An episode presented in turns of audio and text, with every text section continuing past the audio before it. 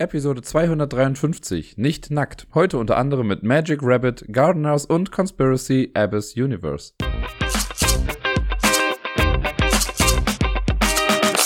Hallo zusammen, hier ist der Dirk mit der neuesten Episode vom Ablagestapel. Und lasst mich anfangen, indem ich sage, Dankeschön.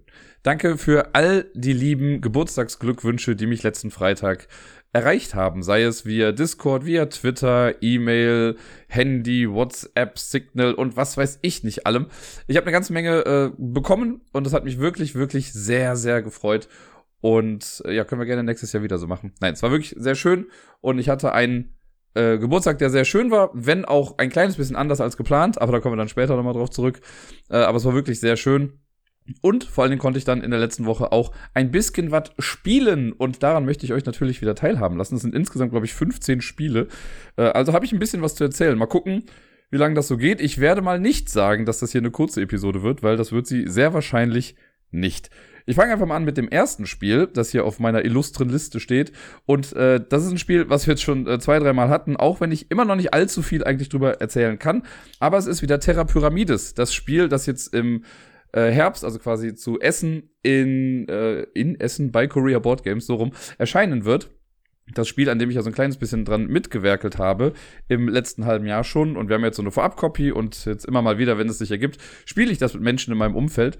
Und am Montag war meine beste Freundin da. Die Birdi war zu Besuch, äh, einigermaßen spontan quasi. Und wir hatten eigentlich gar nicht viel Zeit. Zwischen Miepel wird abgeholt und wir müssen los zum Pubquiz. Aber wir haben es trotzdem noch dazwischen reinquetschen können. Und äh, so konnte ich ihr das dann auch mal zeigen. Ich bin ja nach wie vor immer noch so ein kleines bisschen stolz drauf, dass ich sagen kann, hier, guck mal, bei dem Spiel sind Dinge von mir mit eingeflossen. Und äh, es ist auf jeden Fall auch toll, wenn man es mit Menschen spielt, die generell viel spielen oder sich in der Spielewelt gut auskennen. Das hatte ich ja auch schon mit Sarai, als ich ihr das gezeigt habe. Und äh, bei Birdie ist es quasi nicht anders. Da muss man nicht jeden kleinsten Schritt irgendwie erklären, sondern das geht dann relativ zügig von der Hand. Das macht mir dann beim Erklären nochmal ein bisschen mehr Spaß natürlich, aber ich habe ja auch meine Kontrollgruppe mit der Arbeitskollegin, die äh, da jetzt nicht so sehr drin ist. Da hat zwar auch was gedauert, das Spiel war aber trotzdem auch, also hat auch Spaß gemacht. Und dieses Mal kann ich verkünden, ich habe zum allerersten Mal, seitdem ich das Spiel kenne, Terra Pyramides gewonnen. Es war auch also relativ knapp. Ich glaube auch, wenn man das Spiel jetzt nicht komplett in den Sand setzen möchte, dann wird das in der Standardvariante immer relativ knapp ausgehen. Aber äh, auch da eigentlich wieder gutes Feedback zu bekommen. Und äh, ja, es gibt so eine Frage, die quasi jedes Mal, wenn ich das jetzt Leuten zeige, immer wieder aufkommt. Das ist auch was, was wir dann noch irgendwie jetzt angehen müssen. Ähm, weil das so eine. Also, ich kann es ja mal sagen, so die Frage, die immer mal wieder aufkommt im Spiel, ist, äh, wie, wie teuer war das jetzt nochmal? Weil wir da noch keine Übersicht zu haben irgendwo. Und das muss noch irgendwo mit drauf. Aber ansonsten finde ich, ist das echt ein Spiel, was flott von der Hand geht. Gerade jetzt zu zweit. Ich habe es ja jetzt äh, also sowohl im Prototypenstadion noch ein paar Mal zu zweit gespielt und jetzt mit der Vorab-Copy. Ich habe einmal mit Sarai gespielt, jetzt mit Birdie. Und das geht echt flott von der Hand. Das macht schon echt Spaß und es sieht einfach irgendwie auch toll aus. Und ja, ich bin stolz. Also, das ist auch ein bisschen schade, das kann ich jetzt aber gerade noch mal so ein bisschen aus dem Nähkästchen plaudern. Ich weiß auch gar nicht, wie ich das beim letzten Mal nicht vielleicht schon erzählt habe, aber ich glaube nicht. Es war ja äh, vor zwei Wochen oder so, war ja die Nürnberger Spielwarenmesse und Korea Board Games war auch auf der Nürnberger Spielwarenmesse und in recht vielen Berichterstattungen, die ich jetzt von äh, Podcast-KollegInnen äh, gesehen oder gehört habe, wurde halt über alle möglichen Neuheiten äh, gesprochen und die wurden irgendwie vorgestellt und gesagt, hier, der Verlag hat das, der Verlag hat dieses und jenes. Und gefühlt von all diesen Medien habe ich bei genau einer Instanz was von Korea Board Games gesehen. Alle anderen haben die komplett irgendwie ignoriert. Da wird jeder, jede Pupsklatsche irgendwie quasi vorgestellt mit ihrem neuesten Mensch ärger dich nicht Klon, sage ich mal. Äh, aber das dann irgendwie nicht. Das hat mich schon irgendwie gewundert und also da bin ich ja fast schon auf einem persönlichen Level traurig drüber, dass das dann nicht so die, ja, nicht so die Beachtung findet. Ich weiß nicht, woran das liegt. Ich weiß auch nicht, wie die Platzverhältnisse auf der Nürnberger Spielwarenmesse waren, ob der Pavillon, sag ich jetzt mal, ähm, abseits stand und Leute da nicht dran vorbeigekommen sind oder ob sie da einfach generell schon befangen sind. Man weiß es nicht. Aber es war auf jeden Fall irgendwie so ein kleines bisschen schade. Ich selbst bin auf jeden Fall sehr stolz auf das Spiel. Es macht mir immer noch Spaß. Und ich finde, das ist ja auch irgendwie schon ein Zeichen, dass man nicht dieses Spiels müde wird, weil ich habe es ja jetzt schon einige Male irgendwie gespielt und getestet. Und trotzdem habe ich immer noch Bock darauf und freue mich auch jetzt schon wieder, das bald spielen zu können, weil es gibt immer noch so ein paar Menschen, denen ich das natürlich gerne äh, relativ bald schon zeigen möchte. Ja, nach Terra Pyramides gab es einen kleinen Gap in meiner Spielewoche, denn von Montag bis Freitag, also bis zu meinem Geburtstag, habe ich in der Tat nichts gespielt. Aber an meinem Geburtstag kam dann Sarai zu Besuch und von ihr habe ich ein Spiel geschenkt bekommen.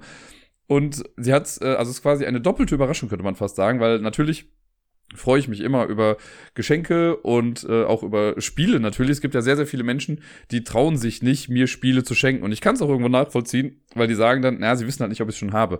Ich habe zwar theoretisch meine Online-Datenbank bei BGG, aber die ist auch ehrlich gesagt überhaupt nicht mehr aktuell. Also ich müsste irgendwann mal eine Inventur machen und das alles auflisten, welche Spiele ich jetzt habe und dann könnten Leute da vielleicht irgendwie auch nachgucken. Verstehe ich also total. Deswegen freut es mich generell schon immer, wenn Leute mir dann doch irgendwie was schenken. Also ich meine, ich habe ja äh, letzte Woche vom Severn auch äh, hier Pandemic Hot Zone geschenkt bekommen. Und das hat mich auch total gefreut. Da habe ich im Podcast ja aber auch quasi klar gesagt, dass ich es noch nicht habe. Das heißt, Leute, die hier zuhören, wissen theoretisch ja immer ein bisschen mehr. Und in dem Fall habe ich aber halt ein Spiel geschenkt bekommen, was schon klasse war. Und zum anderen, es ist ein Spiel, von dem ich noch nie vorher irgendwas gehört hatte. Das also so blöd das klingt, aber das muss man ja auch erstmal irgendwie schaffen. Weil, also natürlich, ich bin jetzt auch nicht der informierteste Mensch irgendwie, was die Brettspielwelt irgendwie angeht. Aber ich würde schon sagen, dass ich einen relativ guten Überblick über alles habe. Und so die Spiele, die normalerweise irgendwie im Dunstkreis so auftauchen, habe ich zumindest schon mal gesehen. Aber das war ein Spiel, nicht, ich, kenn, ich kannte den Namen nicht, Cover hat mir nichts gesagt, gar nichts davon, mir irgendwas gesagt. Und äh, deswegen war ich gleich doppelt baff quasi davon. Das hat mich sehr gefreut. Wir haben es dann auch direkt gespielt. Das Spiel nennt sich Magic Rabbit. Das äh, haben wir lustigerweise, haben wir die französische Version jetzt davon gehabt, weil Sarai hat das irgendwie online bestellt und äh, weil es irgendwo nicht ganz zugänglich war oder so und dann wurde ihr halt die französische Version zugeschickt. Geht aber, weil das Spiel an sich komplett sprachneutral ist und mit äh, Google Translate, also wirklich einfach mit äh, Kamera von Google Translate auf die Karten halten oder auf die Regel halten und das dann darüber quasi direkt live übersetzt zu bekommen. Das hat auch alles funktioniert. Und äh, so ganz rudimentäre Französischkenntnisse habe ich auch noch irgendwie, so dass wir dann, wenn wir schnell was nachgucken wollten, konnte ich vielleicht noch mal kurz irgendwie was entziffern, worauf man sich da echt nicht zu sehr verlassen sollte. Und dann haben wir es gespielt. Und ich meine, wir haben es sogar direkt fünfmal am Stück oder so gespielt. Magic Rabbit ist ein sehr flottes Spiel, deswegen wahrscheinlich. Das ist kein Spiel, was abendfüllend ist. Und es ist auch kein Spiel, wofür man sich jetzt wahrscheinlich treffen würde. Also ich würde jetzt niemandem sagen, ey, komm doch vorbei, wir können den ganzen Abend Magic Rabbit spielen. Äh, irgendwann verliert das so ein kleines bisschen wahrscheinlich an seinem Reiz. Fünf Runden haben wir gespielt, sehe ich gerade. Und äh, das Spiel ist darauf ausgelegt, dass es nur zweieinhalb Minuten geht. Man hat eine Sanduhr mit dabei, die läuft da zweieinhalb Minuten durch und wenn die durch ist, muss man fertig sein mit dem Spiel. Es ist ein kooperatives Echtzeitspiel und wir versuchen im Prinzip was ganz, ganz Simples zu machen. Und zwar, das Basisspielmaterial besteht aus neun Hasen, die unterschiedliche Farben haben, also auch unterschiedliche Illustrationen. Und die haben alle Glücksbärchi-Style-mäßig eine Ziffer auf dem Bauch stehen, von 1 bis 9 eben. Und es gibt neun Hüte, auch mit den Ziffern von 1 bis 9 drauf. Und die sind farblich gleich zu den jeweils gleich beziffernd, also be bezahlten, nee, mit den gleichen Ziffern versehenden Hasen. Ne? Also ich weiß nicht, ich glaube, rot war die 1, sowohl bei Hut als auch bei Hase. So, und grün oder hellgrün oder so war dann die 9 und so weiter und so fort. Jetzt nimmt man alle Hasen, mischt die verdeckt und legt die in einer Reihe aus. Und dann nimmt man die Hüte, mischt die erstmal verdeckt und legt die dann aber offen auf die Hasen drauf. Aber eben in gemischter Reihenfolge. Dann gibt's auch so ein Zaubererplättchen, das wird einfach nur an eine Seite gelegt, damit die Gruppe quasi weiß, von welcher Seite man aus anfängt.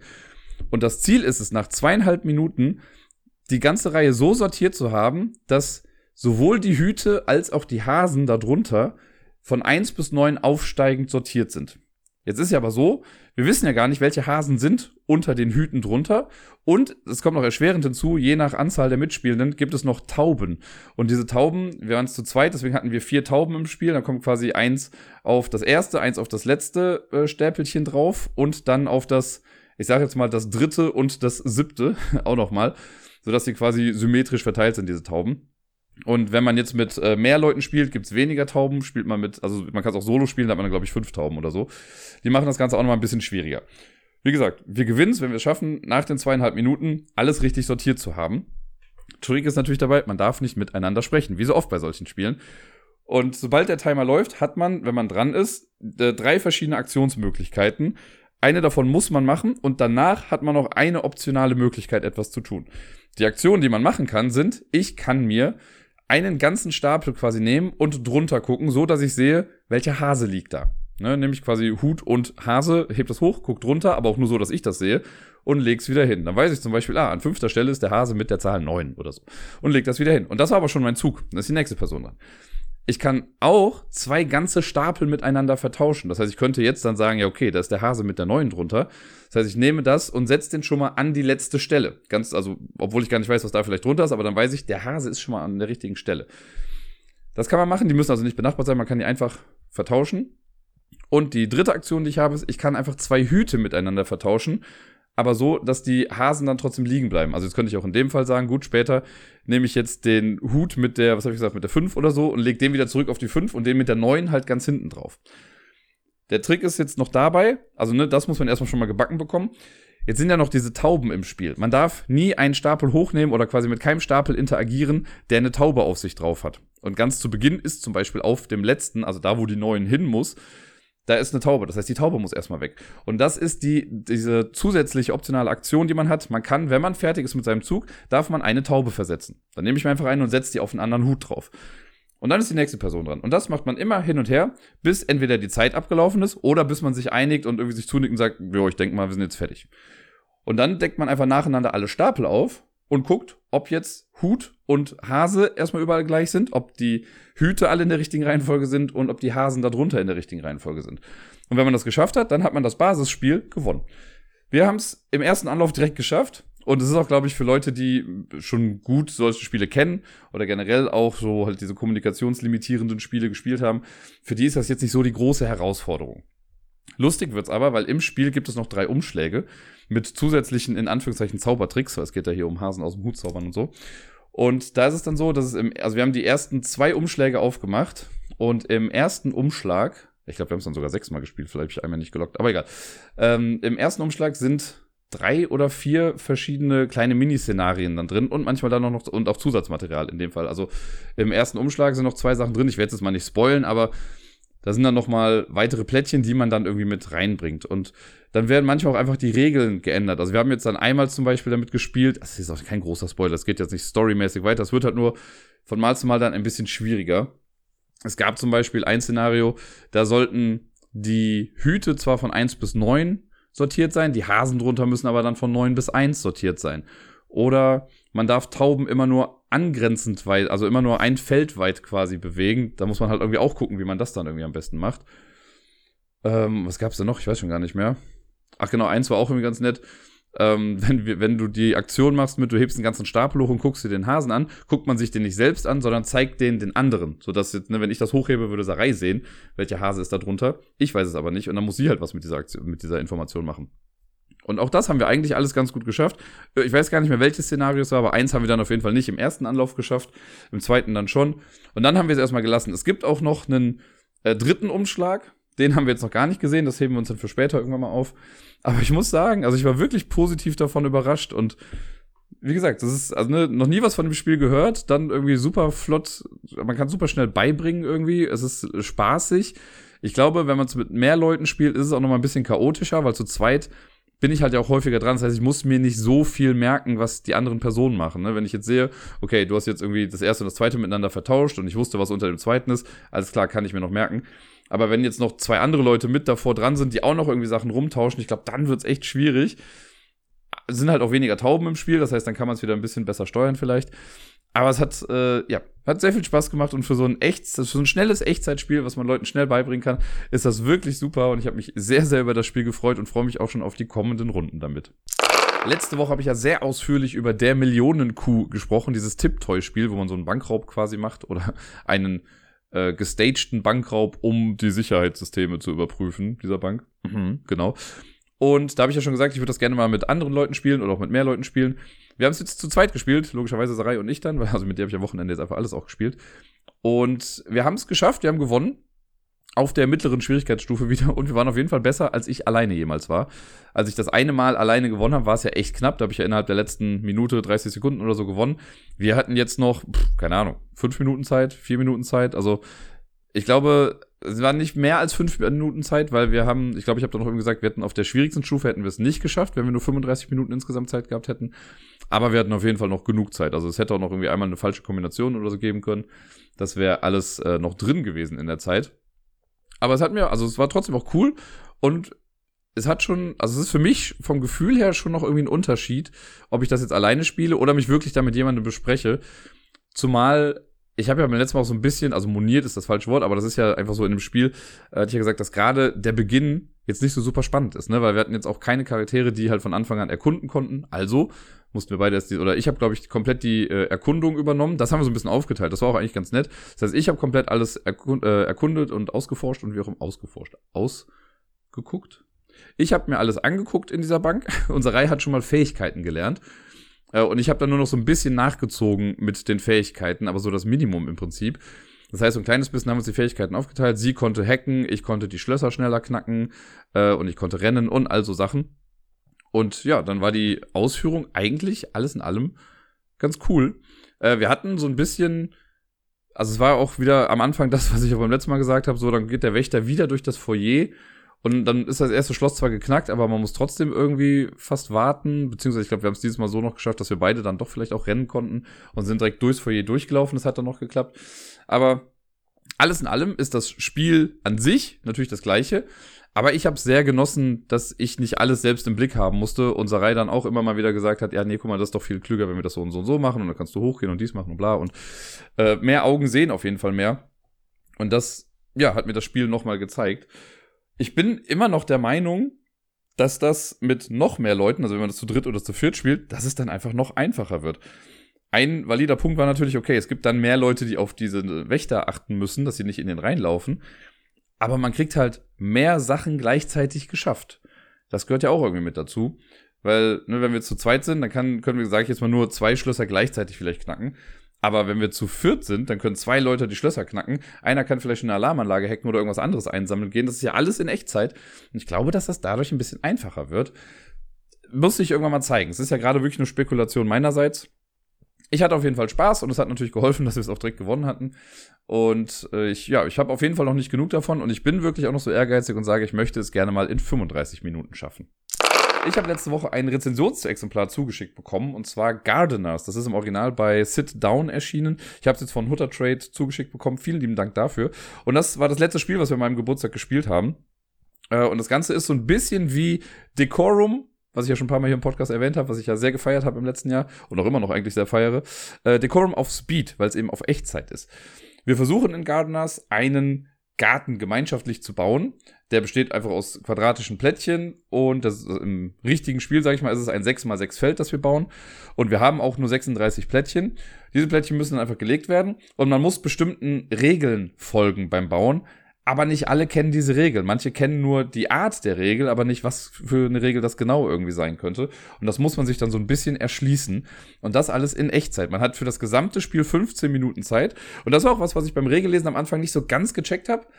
Aber was sehr cool ist, äh, das Spiel hat so eine Art Tutorial-Modus, den man auch zusammen, also ich finde den sehr sinnvoll eigentlich, weil der einen so nach und nach an die verschiedenen Wertungsmöglichkeiten oder Deduktionsmöglichkeiten heranführt und das Spiel auch ja immer ein kleines bisschen schwieriger werden lässt.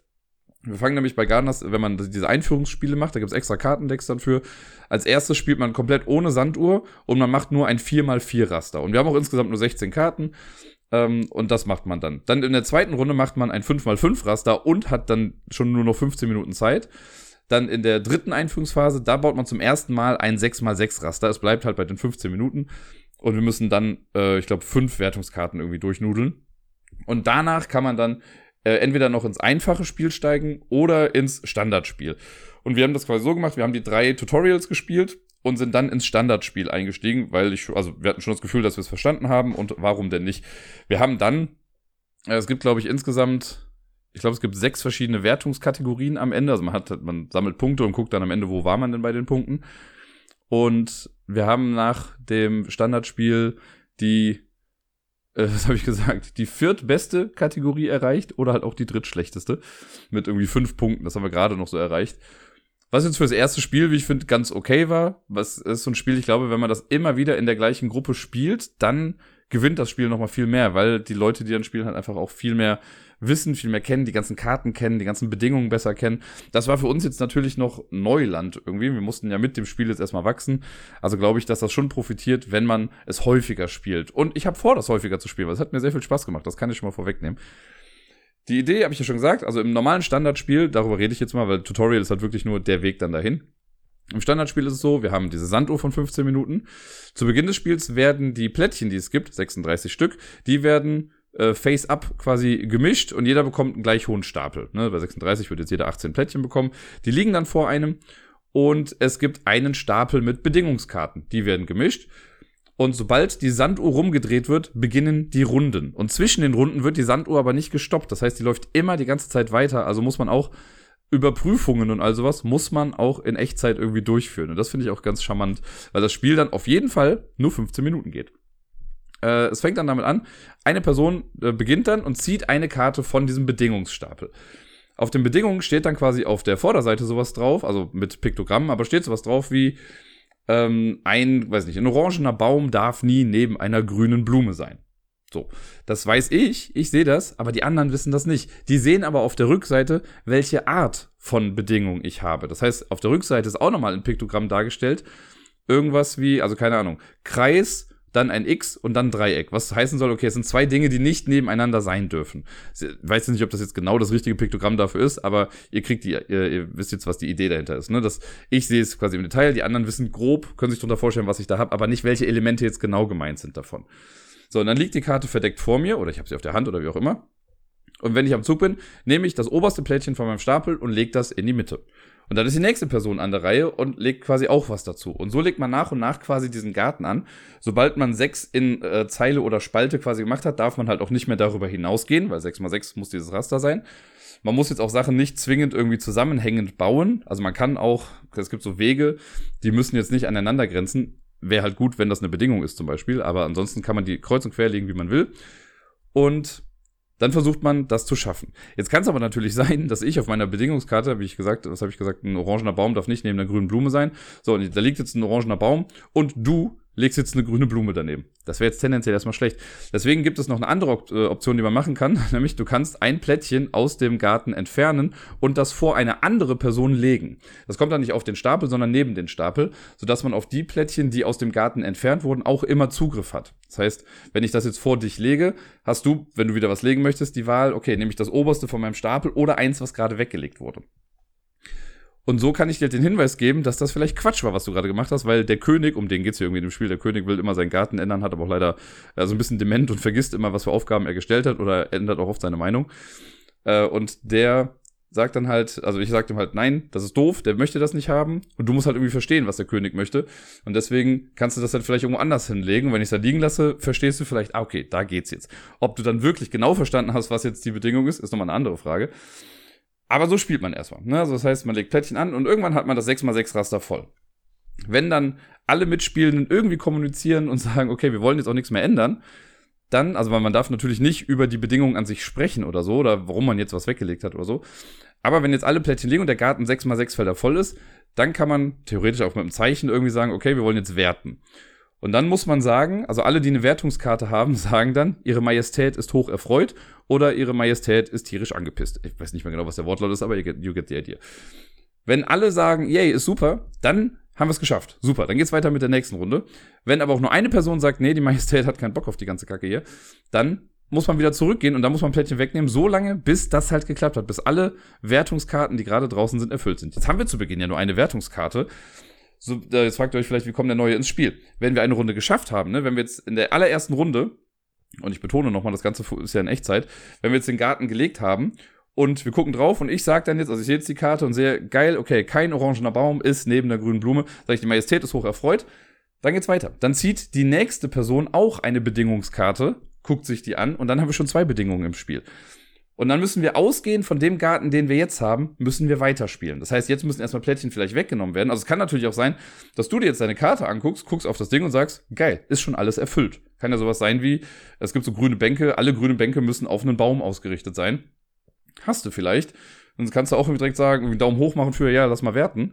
Wäre super. Aber in den seltensten Fällen wird das wahrscheinlich passieren. Deswegen muss man dann anfangen, Plättchen wegzunehmen. Ne, erstmal wieder wegzulegen, die vor wem anders hinzulegen, um dann alle Bedingungen zu erfüllen. Also sowohl meine alte als auch deine neue jetzt. Auch da dann wieder, wenn das alles, also wenn wir dann wieder alles zusammengebaut haben und wir sagen, jo, Majestät ist erfreut, kommt eine dritte Karte ins Spiel. Äh, in einem Zwei-Personen-Spiel ist es dann so, dass ich dann zum Beispiel jetzt zwei Karten hätte, aber ansonsten geht es einfach Reihe um. Dann haben wir schon drei Bedingungen. Die müssen auch wieder alle erfüllt sein. Wenn wir das dann auch schaffen, dann wird quasi äh, nach einer erfolgreichen Runde wird eine vierte Karte gezogen und die älteste Karte, also jetzt in dem Fall das mit den orangenen Bäumen und den grünen Blumen, die wird weggelegt. Diese Bedingung zählt nicht mehr, die müssen wir nicht mehr beachten und die Karte gilt als gewertet. aber wir haben dann halt immer noch drei Karten jetzt im Spiel, nämlich jetzt die drei jüngsten Karten. Und das macht man immer weiter. Also immer die älteste Karte fliegt dann irgendwann raus, wenn man quasi das geschafft hat, und eine neue Karte kommt mit hinzu. Und man zählt die Anzahl der Karten, die gewertet wurden, nach den 15 Minuten. Und ich glaube, das Höchste, was man irgendwie erreichen kann, also die höchste Wertungskategorie, ist, glaube ich, zwölf Karten oder höher. Und ich weiß ehrlich gesagt nicht, wie man das denn irgendwie schaffen soll. Man darf einmal im Spiel umsonst eine Wertungskarte rausnehmen. Es kann ja irgendwie sein, dass ich irgendwie sehe, boah, wir arbeiten hier voll gegeneinander und anscheinend, also es kann ja sein, es gibt bestimmt manchmal, dass ich die Karte habe mit, ich bleibe jetzt mal dabei, orangener Baum und grüne Blume dürfen nicht nebeneinander sein. Deine Karte sagt dir, die müssen nebeneinander sein. Das herauszufinden ist halt auch Teil des Spiels. Und dann kann, kann man sagen, okay, ich lege meine Karte weg und ziehe eine neue als Ersatz dafür. Die erste Karte, mit der man das macht, die ist dann noch kostenlos, sage ich mal. Man kann das auch danach noch machen, aber ab da gilt, jede Karte, die ich rauslege, ist ein Minuspunkt am Ende. Also wenn ich jetzt drei Karten rausgelegt habe am Ende des Spiels, sind das zwei Minuspunkte für uns als Gruppe.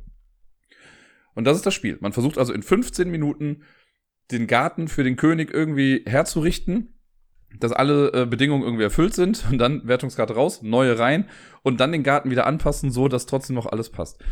Ich finde das recht erstaunlich in dem Spiel, weil das Spiel hat ja, wie gesagt, auch nur 36 Plättchen. Das heißt, alle Bedingungen sind theoretisch halt mit dieser limitierten Auslage an Plättchen zu erfüllen. Äh, und die unterscheiden sich halt in bestimmten Features. Also es gibt drei verschiedene Hintergrundarten. Irgendwie, also ich glaube Sand, Gras und Dreck, also irgendwie so äh, Torf oder sowas. Dann gibt es äh, Bäume in drei verschiedenen Farben und Blumen in den gleichen drei verschiedenen Farben. Es gibt Wege, die man dann irgendwie angrenzend bauen muss. Also wir hatten sowas wie äh, ein Weg muss aus sieben Plättchen oder so bestehen, zusammenhängende Plättchen, oder ein Weg muss immer an einen anderen Weg angrenzen. Dann gibt es Bänke, die meistens dann irgendwie bestimmt ausgerichtet werden müssen. Es gibt ähm, Sachen, also Karten, wo drauf steht, bestimmte Elemente dürfen nicht am Rand sein oder sie dürfen äh, nicht in der Mitte sein und oder in verschiedenen Mustern müssen sie dran sein. Wir haben auch in einer Partie, da mussten wir dann nochmal neu starten, weil wir festgestellt haben, dass wir eine Regel irgendwie auch falsch gespielt haben. Weil es gibt manchmal, also es gibt so eine Mustervorschrift, da muss dann zum Beispiel so eine Art Plus gelegt werden aus Bäumen oder so. Und wir sind irgendwie erstmal davon ausgegangen, okay, je, also es gibt so Brunnen und dann jeder Brunnen braucht oben, unten, links, rechts eine Blume. Aber dann haben wir in den Regeln nochmal gesehen, oder Sarai hat in den Regeln dann gesehen, dass das nur mindestens einmal vorkommen muss. Also nur ein Brunnen braucht oben, unten, links, rechts eine Blume dran und nicht alle, was halt irgendwie auch gar nicht möglich gewesen wäre bei der Anzahl der Elemente, die man da drauf hat. Das macht es dann natürlich nochmal ein kleines bisschen einfacher. Aber ja, wir haben jetzt natürlich, wir haben dreimal die äh, Intro-Sachen gespielt, diese Tutorials, wo man so langsam an die verschiedenen Kategorien von Bedingungen herangeführt wird, was auch gut funktioniert, wie gesagt. Und dann gibt's halt einen großen Stapel mit diesen Bedingungskarten, die quasi alles das sind, was man vorher kennengelernt hat, nur in verschiedenen Variationen. Das muss man auch alles erstmal irgendwie ja, verstehen und man muss wissen, wie man diese Karten liest am besten. Da gibt's hinten zwar so eine Übersicht. Ich finde, also es hätte jetzt im Regelwerk nicht geschadet, wenn man noch eine Doppelseite mehr mit reingemacht hätte, wo man jede Kombination wirklich irgendwie mal aufgelistet hätte und die Karten vielleicht mit Nummern versehen hätte oder so, damit es ein bisschen einfacher ist. Aber es geht, das kann man schon irgendwie schaffen. Äh, und was auch spannend ist und natürlich auch so einen kleinen ja, Mehrwert noch bietet und so ein bisschen ähm, den Wiederspielwert erhöht. Es gibt noch einen kleinen Packen mit Karten. Da steht auf beiden Seiten dann drauf, nicht gucken. Äh, die soll man nämlich gar nicht erstmal benutzen, aber in den Regeln steht, wenn man es schafft, zwölf oder mehr Punkte zu machen, also die höchste Wertung zu erreichen, dann gibt es nochmal Spezialkarten, die man dann mit reinmischen darf. Und dann wird es nochmal schwieriger. Und ich glaube, ich habe schon eine Vermutung, womit das was zu tun hat, weil es gibt noch so zusätzliche kleine Features auf manchen Plättchen, so eine Gartenschere oder ein Schmetterling oder so. Das hat damit bestimmt auch irgendwie was zu tun. Aber bisher sind wir damit noch nicht in Berührung gekommen. Und äh, ich bin mal sehr gespannt, ob wir das irgendwann werden, ob wir da irgendwann zu kommen, diese zwölf Punkte zu machen. Es, ich stelle es mir sehr schwierig vor, weil, ne, also wenn wir 15 Minuten Zeit haben und wir brauchen zwölf, ähm, zwölf Punkte irgendwie insgesamt, das heißt, man muss ja, also man kann ja nicht länger als zwei Minuten pro Ding brauchen nicht länger als eine Minute gefühlt schon. Und gerade am Anfang, wenn man das das erste Mal zusammenbaut, ja, also es kommt nämlich auch noch hinzu, das habe ich gar nicht gesagt, aber wenn man jetzt Plättchen vom Garten wegnimmt, man darf nicht einfach irgendwelche wegnehmen, nein, die müssen immer von außen nach innen äh, muss man da drankommen. Also man, es muss immer mindestens eine Kante irgendwie frei sein, um ein Plättchen wegzunehmen. Und man darf den Garten auch nicht teilen, das kennt man ja auch von vielen Spielen. Also da sind noch so ein paar kleine Zusatzregeln, die das Ganze wirklich tricky machen. Und ja, auch die Tatsache, dass wenn ich ein Plättchen rausnehme, dann weiß ich vielleicht, wo ich das hinlegen wollen würde, aber ich muss es halt wem anders vor die Nase legen. Das sind äh, ziemlich viele kleine coole Designentscheidungen, die mir richtig Spaß machen und es fühlt sich wirklich an wie ja, wie so ein Decorum in Echtzeit eben. Bei Decorum weiß man ja, also muss man ja auch herausfinden, was will die andere Person von mir. Ne, wenn du jetzt die Schreibtischlampe vom Schlafzimmer irgendwie ins Badezimmer legst, ist okay, aber vom Badezimmer wieder ins Schlafzimmer ist irgendwie falsch oder keine Ahnung was oder Wohnzimmer und das hat, also da haben wir wirklich viel Spaß mit gehabt und äh, Gardeners schlägt so in die gleiche Kerbe irgendwie bei mir mit rein. Deswegen glaube ich, dass ich damit auf lange Zeit echt noch eine Menge Spaß haben werde und ich hoffe sehr, dass wir irgendwann zu diesen Zusatzkarten kommen werden am Wochenende, also nach Freitag, bin ich mit Sarai ja in Brüssel gewesen. Ich glaube, das hatte ich ja schon angekündigt, dass wir da so einen kleinen äh, Trip hinmachen am Wochenende. Und wir haben uns natürlich auch im Kings and Queens in Brüssel eingefunden. Das ist das Spielecafé oder die Spielebar, könnte man eher sagen, dort.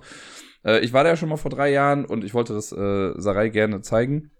Ja, und dann sind wir da am ersten Tag auch irgendwann abends gewesen, rappelvoll und äh, wir haben aber zum Glück dann noch einen Platz für uns zwei bekommen und haben dann den ganzen Abend eigentlich gespielt. Also ich glaube, wir waren um, war das, zwischen acht und neun oder so waren wir, glaube ich, da und ich glaube, um eins sind wir dann da rausgegangen äh, und haben relativ viele, ja, kleine Spiele gespielt oder kurze Spiele.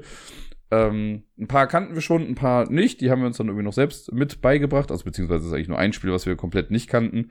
Äh, der Rest war mindestens eine von uns schon mal äh, bekannt und wir haben dann nur noch online ein bisschen in den, Nach äh, in den Nachrichten, in den Regeln nachgeguckt.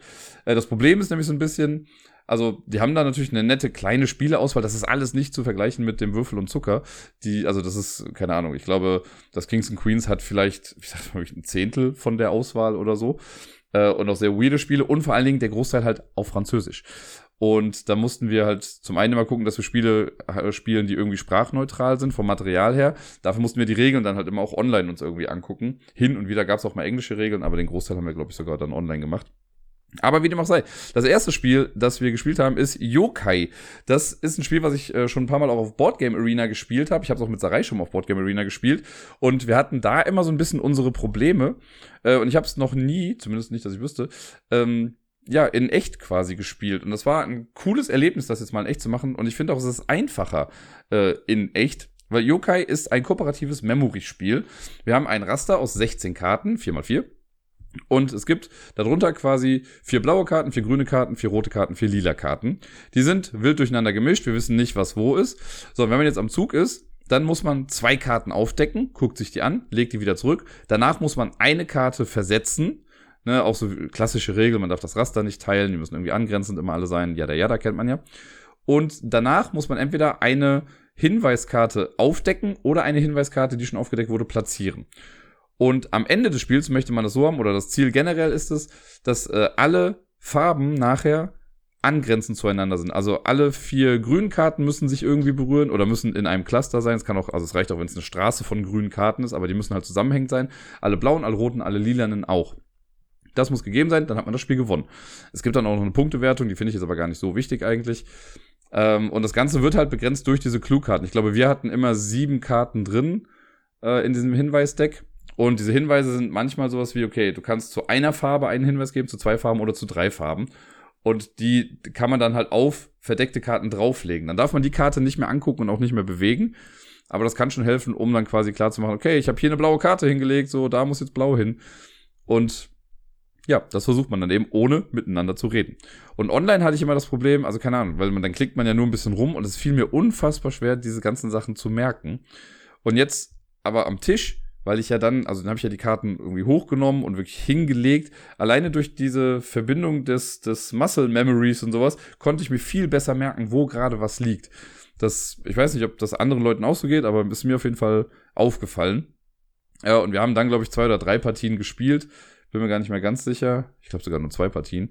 Ähm, wir haben dann noch die Level 2 äh, Sache mit reingenommen. Da hat man so eine Affinity Card, die kriegt eine Person und darauf sind dann quasi zwei Farben zu sehen. Die müssen angrenzend zueinander nachher liegen. Und wenn man das geschafft hat, hat man es halt geschafft. Aber nur die eine Person weiß das eben. Also bei uns war es, glaube ich, dann irgendwie, sich grün und rot müssen nebeneinander sein. Und äh, das wusste aber dann nur Sarai und ich musste ihre Hinweise irgendwie lesen. Wir haben dann im Endeffekt herausgefunden, dass ich den Hinweis komplett anders interpretiert habe oder beziehungsweise gar nicht verstanden habe. Aber trotzdem haben wir es geschafft. Von daher, yay, haben wir gut gemacht. Äh, und danach haben wir es dann auch gelassen. Das ist echt ein nettes kleines Spiel. Ich mag so Spiele, die irgendwie, ja, Memory-basiert sind. Es stand nur noch zur Auswahl, ob wir vielleicht auch Memoir noch irgendwie spielen. Haben wir dann nicht mehr gemacht. Aber Yokai, finde ich, ist einfach ein echt gutes, kleines, nettes, kooperatives Spiel. Danach haben wir ein Spiel gespielt, das wir beide schon länger nicht mehr in real irgendwie auf dem Tisch hatten, nämlich Kakao. Das ist ein Plättchenlegespiel mit Worker-Placement-Einfluss, könnte man sagen. Es mag viele bestimmt auch, wenn man es irgendwie sieht, so ein kleines bisschen an Carcassonne erinnern, weil man eben quadratische kleine Plättchen hat, die man so nacheinander zu einer kleinen Landschaft auslegt. Und auf den Plättchen selber drauf sind Miepel. Und das schreit ja einfach schon Carcassonne irgendwie. Äh, hier werden die allerdings ein bisschen anders genutzt. Also wir haben keine Meeple-Figuren, beziehungsweise wir haben eine für so einen kleinen Track, den man auf seinem eigenen Playerboard hat. Aber wir platzieren keine Meeple auf dem Spielfeld, sondern es zählen nur die, die auf diesen äh, Plättchen drauf sind. Und es gibt zwei verschiedene Arten von Plättchen. Es gibt die äh, ja, SpielerInnen-Plättchen, die haben wir quasi vor uns liegen. Also ich habe zum Beispiel mit Lila gespielt, Sarai mit Gelb. Das heißt, jeder hat sein eigenes kleines Deck, äh, was auch dann die Rückseite in der Farbe hat von der Person, die sie benutzt. Äh, das sind, ich weiß gar nicht, ich sag jetzt mal zwölf Plättchen oder so. Die haben wir vor uns liegen. Und es gibt die Dschungelplättchen, die liegen aus. Damit wird am Anfang wird eine Mini-Startauslage gemacht, da liegen dann schon zwei Plättchen. Und wenn man am Zug ist, muss man einfach, äh, also zieht man eine Kartenhand oder eine Plättchenhand von drei Plättchen. Und ich muss dann ein Plättchen in den Dschungel legen. Und dann passiert was. Und zwar ähm, ist es so, dass diese Dschungelplättchen, die halt quasi für alle gleich sind oder die die Auslage mitbilden, die haben bestimmte Symbole irgendwie drauf, lösen bestimmte Aktionen aus. Und die Plättchen, die wir legen, die haben verschiedene Anzahlen von Miepeln am Rand, also einmal eins, zwei oder drei oder auch mal null. Und wenn ich jetzt zum Beispiel die Seite mit zwei Miepeln neben eine Kakaobohne lege, heißt das, ich bekomme zwei Kakaobohnen. Würde ich die drei Miepel daneben legen, würde ich das dreimal bekommen. Äh, es gibt manchmal Plättchen, die geben dir Geld, dann kriegst du halt so oft das Geld, was da drauf steht. Du kannst dann manchmal Kakaobohnen für Geld verkaufen. Also die Miepel sagen dir immer, wie oft kannst du das machen, was auf dem Plättchen gerade drauf ist. Und das versucht man halt irgendwie taktisch klug zu machen. Äh, zumal das dann immer weiter wächst. Das, man baut das quasi in so einem Schachbrettmuster aus. Also in den Regeln wird es auch so gesagt, das ist eigentlich ganz cool erklärt. Ähm, ein Dschungelplättchen darf sich nie eine Kante mit einem anderen Dschungelplättchen teilen und ein äh, Plättchen von uns darf sich quasi nie eine Kante mit einem anderen Plättchen von uns irgendwie teilen. Und so ist halt quasi gegeben, dass daraus irgendwie so ein Schachbrettmuster dann wird. Äh, und da kann man auch ganz taktisch klug dann irgendwie versuchen, Plättchen zu legen, weil immer wenn ein leeres Feld, also wenn man ein Plättchen anlegt und dann äh, zeigen zwei Kanten von SpielerInnenplättchen auf ein leeres Feld, dann wird das aufgefüllt und äh, dann wird diese Aktion auch direkt ausgeführt, auch für die Person. Also wenn ich das jetzt mache, kann es sein, dass du dadurch auch nochmal eine Aktion irgendwie bekommst. Und ja, dadurch wächst dieses ganze Ding. Es gibt verschiedenste Plättchen, also gar nicht so viele eigentlich. Ich habe jetzt schon ein paar genannt. Es gibt diese Kakaobohnen, ne, dafür kriege ich dann Kakaobohnen, davon kann man bis zu fünf in seinem Lager haben. Es gibt Felder, auf denen kann man die Kakaobohnen wieder verkaufen für einen bestimmten Preis. Es gibt Felder, da bekomme ich einfach Geld. Es gibt Felder, auf denen bekomme ich äh, so Sonnenanbetungstoken, davon kann man bis zu drei haben. Die werden gegen Spielende nochmal relevant, da komme ich gleich dann nochmal zu. Es gibt Tempel. Bei den Tempeln ist es so, dass die am Ende eine Mehrheitswertung machen. Also wer die meisten Miepel da dran liegen hat, dann kriegt man dafür halt Punkte. Äh, dann gibt es Wasserfelder, so kleine Oasen oder Seen. Und äh, man hat so einen kleinen Track. Je öfter man das quasi aktiviert im Laufe des Spiels, desto mehr Punkte kriegt man dann für diesen Wasserträger. Oh, ich glaube fast, dass es das schon war. Ich überlege gerade noch, ob da noch was war. Kakaobohnen verkaufen, Geld bekommen, Sonnenanbetungsgedöns, Wasserfelder, Tempel. Ich glaube fast, das war's. Äh, vielleicht habe ich eine Kleinigkeit vergessen, aber ich meine, das war's. Äh, was halt spannend ist, weil wir haben ja nur diese Anzahl an Plättchen und vielleicht möchte ich am Ende, also keine Ahnung, vielleicht sehe ich dann, dass ich bei einem Tempel zuerst die Oberhand hatte und dann hast du mit einem Miepel irgendwie mich überholt. Und das ist dann vielleicht blöd, weil er jetzt schon komplett zugebaut ist, weil dann ein Dschungelteil können ja nur vier Plättchen irgendwie dran. Vielleicht denke ich mir, ja geil, hätte ich da jetzt irgendwas anderes hingelegt, könnte ich dich da noch überholen wenn man ein Sonnenanbetungsplättchen weggibt, darf ich überbauen. Das heißt, ich kann ein Plättchen, was schon liegt, da kann ich ein neues von mir quasi drauflegen und darf die ganzen Sachen auch nochmal aktivieren, die da drumrum sind. Und das kann natürlich helfen, um einen Tempel vielleicht dann doch nochmal zurückzugewinnen. Ähm, wenn man das nicht macht, zählt die äh, zählen diese Sonnenanbetungsplättchen am Ende einfach ein Gold. Gold sammelt man die ganze Zeit. Am Ende des Spiels hat dann noch die Person gewonnen, die das meiste Gold gescheffelt hat. Und das geht unfassbar schnell. Also gerade zu zweit war das ein super flottes Spiel, weil man ja im Prinzip auch dann nur so oft dran ist, wie man Plättchen hat. Und das sind ja nur, ich meine, es waren zwölf Stück. Äh, also ich möchte mich jetzt nicht drauf festlegen, aber es kann, ich glaube, es war so. Und wenn die durch sind, ist das Spiel halt eben durch. Wenn alle alle Plättchen gelegt haben, dann war es das auch schon. Und dann rechnet man zusammen, ne, wie viel Gold habe ich im Laufe des Spiels bekommen. Man macht noch die Tempelwertung, kriegt noch für seine Wasser, äh, seine Wasserträger irgendwie das Geld und wer dann die meisten Punkte hat, gewinnt. Ich glaube, bei uns war es mega knapp. Ich glaube, ich habe mit einem Punkt verloren was ein bisschen frustrierend ist. Aber ja, also Kakao ist so ein Spiel, was irgendwie, wie ich finde, ich meine, es hat ja, glaube ich, auch eine Erweiterung bekommen. Aber wenn man so an solche Legespiele denkt, ich finde, das fliegt immer so ein bisschen unterm Radar. aber eigentlich ist das ungerechtfertigt, weil es ist ein sehr cooles Spiel, das skaliert sich sehr cool und ja, eigentlich müsste man das mal häufiger spielen. Das Spiel danach ist ebenfalls ein Spiel, was ich noch nie in echt gespielt habe, aber schon ein paar Mal äh, online auf Boardgame Arena. Und zwar ist es Conspiracy Abyss Universe. Das ist im Prinzip einfach die kleine Version von Abyss. Abyss ist ja dieses große Brettspiel, also groß ist jetzt zu viel gesagt, aber dieses normal große Brettspiel, ähm, wo wir in einer Unterwasserwelt sind. Wir versuchen Gefolgsleute irgendwie anzuheuern von fünf verschiedenen Völkern und mit denen dann Ratsherren zu beeinflussen, die auf unsere Seite zu bekommen. Und wir wollen am Ende quasi äh, der Herrscher von Abyss werden oder die Herrscherin von Abyss werden. Äh, es geht quasi einfach nur um Siegpunkte, aber oder Einflusspunkte sind es, glaube ich, quasi hier. Und das Spiel an sich ist ganz cool. Ähm, das hatte diese geile Marketingstrategie, dass es irgendwie fünf verschiedene Cover gab und äh, jedes Cover hat quasi einen anderen Lord von äh, einem Volk gezeigt. Also es gibt halt dann das, äh, das, das rote Cover, das grüne Cover und so weiter und so fort. Ich habe das rote hier. Und das gleiche haben sie jetzt bei Conspiracy auch gemacht. Das Spiel kommt in einer kleinen Metalldose her, aber es gibt halt fünf verschiedene Metalldosen, nämlich für jedes Volk eine Metalldose mit so einer Prägung noch drauf, was an sich super cool aussieht, aber ich frage mich immer, warum müssen Spiele in Metalldosen gelagert werden? Das reicht auch, wenn es eine kleine normale Schachtel ist. Das hätte hier auf jeden Fall auch gereicht. Nun denn, äh, bei Conspiracy, der kleine Bruder, wie man jetzt sagen könnte davon, machen wir im Prinzip auch irgendwie das gleiche wie bei Abyss. Wir versuchen, äh, Ratsherren oder Lords, wie sie ja heißen, quasi zu gewinnen und damit dann die meisten Punkte am Ende zu machen und den größten Einfluss zu bekommen. Und das machen wir auf eine ganz coole Art und Weise. Und zwar gibt es quasi, es gibt zwei Kartendecks. Es gibt das Lord-Deck und es gibt das Orts-Deck. Also Orts und Lords quasi. Und das, die werden jeweils gemischt am Anfang. Von den Orten wird einer aufgedeckt am Anfang. Und bei den Lords ist es so, das ist ein kleines, man könnte fast sagen, Push-Your-Luck-Spiel. Denn immer wenn ich dran bin, kann ich quasi ähm, von den Lords äh, mir welche nehmen. Entweder nehme ich vom verdeckten Stapel ein, zwei oder drei Karten und ich muss das anfangs ansagen. Ne? Ich kann also sagen, gut, ich nehme mir drei, ziehe drei Karten, gucke mir die an und darf mir einen davon aussuchen. Den platziere ich dann in meine Auslage. Und meine Auslage, das ist im Prinzip eine umgedrehte Pyramide. Man fängt mit der obersten Reihe an, da kommen fünf Karten in eine Reihe, darunter dann vier, drei, zwei, eins. Also es gibt auch eine feste Reihenfolge, so immer von links nach rechts, dann in die nächste äh, Zeile, dann wieder die nächsten vier, dann nächste Zeile drei, dann und so weiter und so fort. Ähm, den suche ich mir dann aus, lege den hin an die passende Stelle, also die gerade dran ist. Die anderen Karten, die ich nicht gewählt habe, kommen in einen offenen Ablagestapel.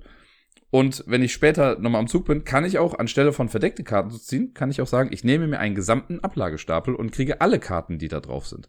Was natürlich auch ganz cool sein kann, weil vielleicht sind da ganz viele Karten von einer Farbe und vielleicht hilft mir das ja. Und ansonsten ist so, wenn man eine Karte ausspielt, dann führt man auch den Effekt aus, der dann irgendwie da draufsteht. Man darf auch die, also wenn ich jetzt mehrere Karten bekomme, darf ich die Reihenfolge mir auch aussuchen. Also ich muss die nicht in der gleichen Reihenfolge spielen, wie sie auf dem Ablagestapel liegen. Äh, und dann gibt's Karten, die erhöhen den Perlen-Counter. Es gibt, also komme ich gleich zu. Es gibt Karten, die geben einem Schlüssel, es gibt Karten, die geben einfach nur viele Punkte oder man kann Karten tauschen. Also gibt es ein paar verschiedene Effekte. Die legt man dann hin und dann ist quasi die nächste Person dran. Äh, was man im Spiel immer macht, immer wenn ich von einer Art, also von einer Farbe, eine Karte ausspiele, kommt als erstes, also auf die erste Karte kommt so ein äh, Wappenmarker des jeweiligen Volkes quasi drauf, um anzuzeigen, das ist gerade der stärkste Lord dieser Farbe. Sollte sich das im Laufe des Spiels ändern, wandert dieser Marker eben. Das ist nur eine kleine Hilfe, weil man am Ende des Spiels von jeder Farbe nur den stärksten Lord gewertet bekommt erstmal.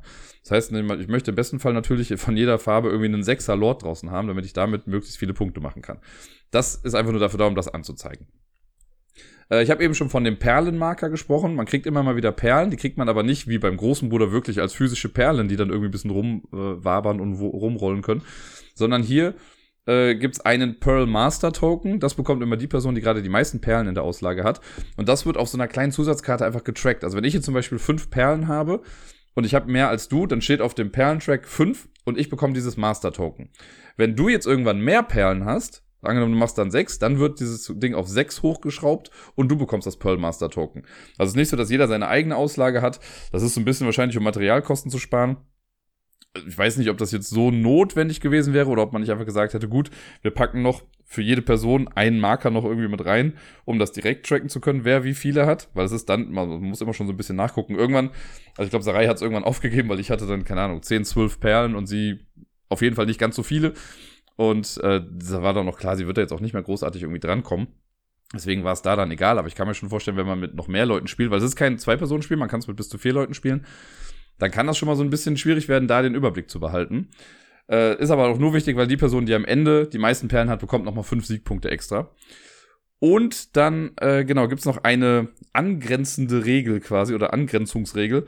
Am Ende des Spiels guckt man, von welcher Farbe habe ich die meisten zusammenhängend liegenden Karten, also in einem so einem Cluster quasi.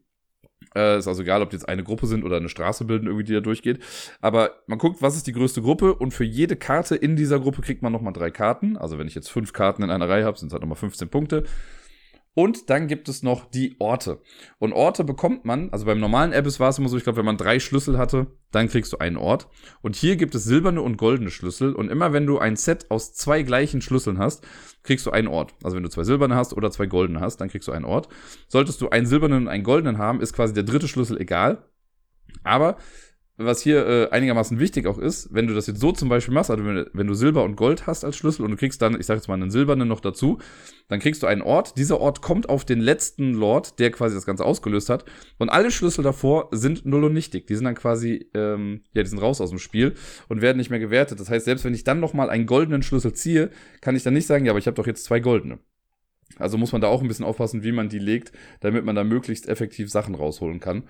Und mit den Orten ist es so ähnlich wie bei den Lord-Karten. Wenn ich einen Ort bekomme, kann ich entweder einen offenliegenden Ort nehmen. Und es gibt ja einen, der schon offen ausliegt am Anfang. Oder ich ziehe ein, zwei oder drei Ortskarten, gucke mir die an, suche einen davon aus und lege die anderen in die offene Auslage.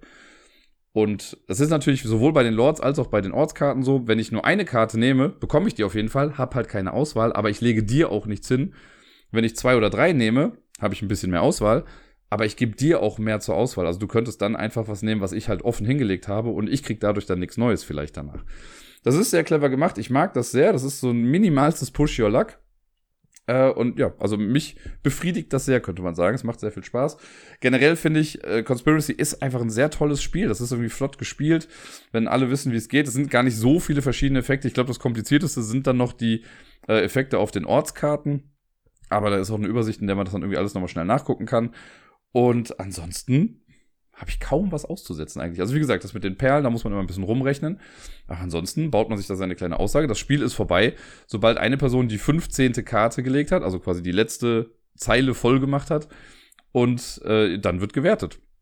Und das ist das ganze Spiel. Also wir haben jetzt auch, glaube ich, nur 20 Minuten irgendwie da dran gesessen, wenn überhaupt.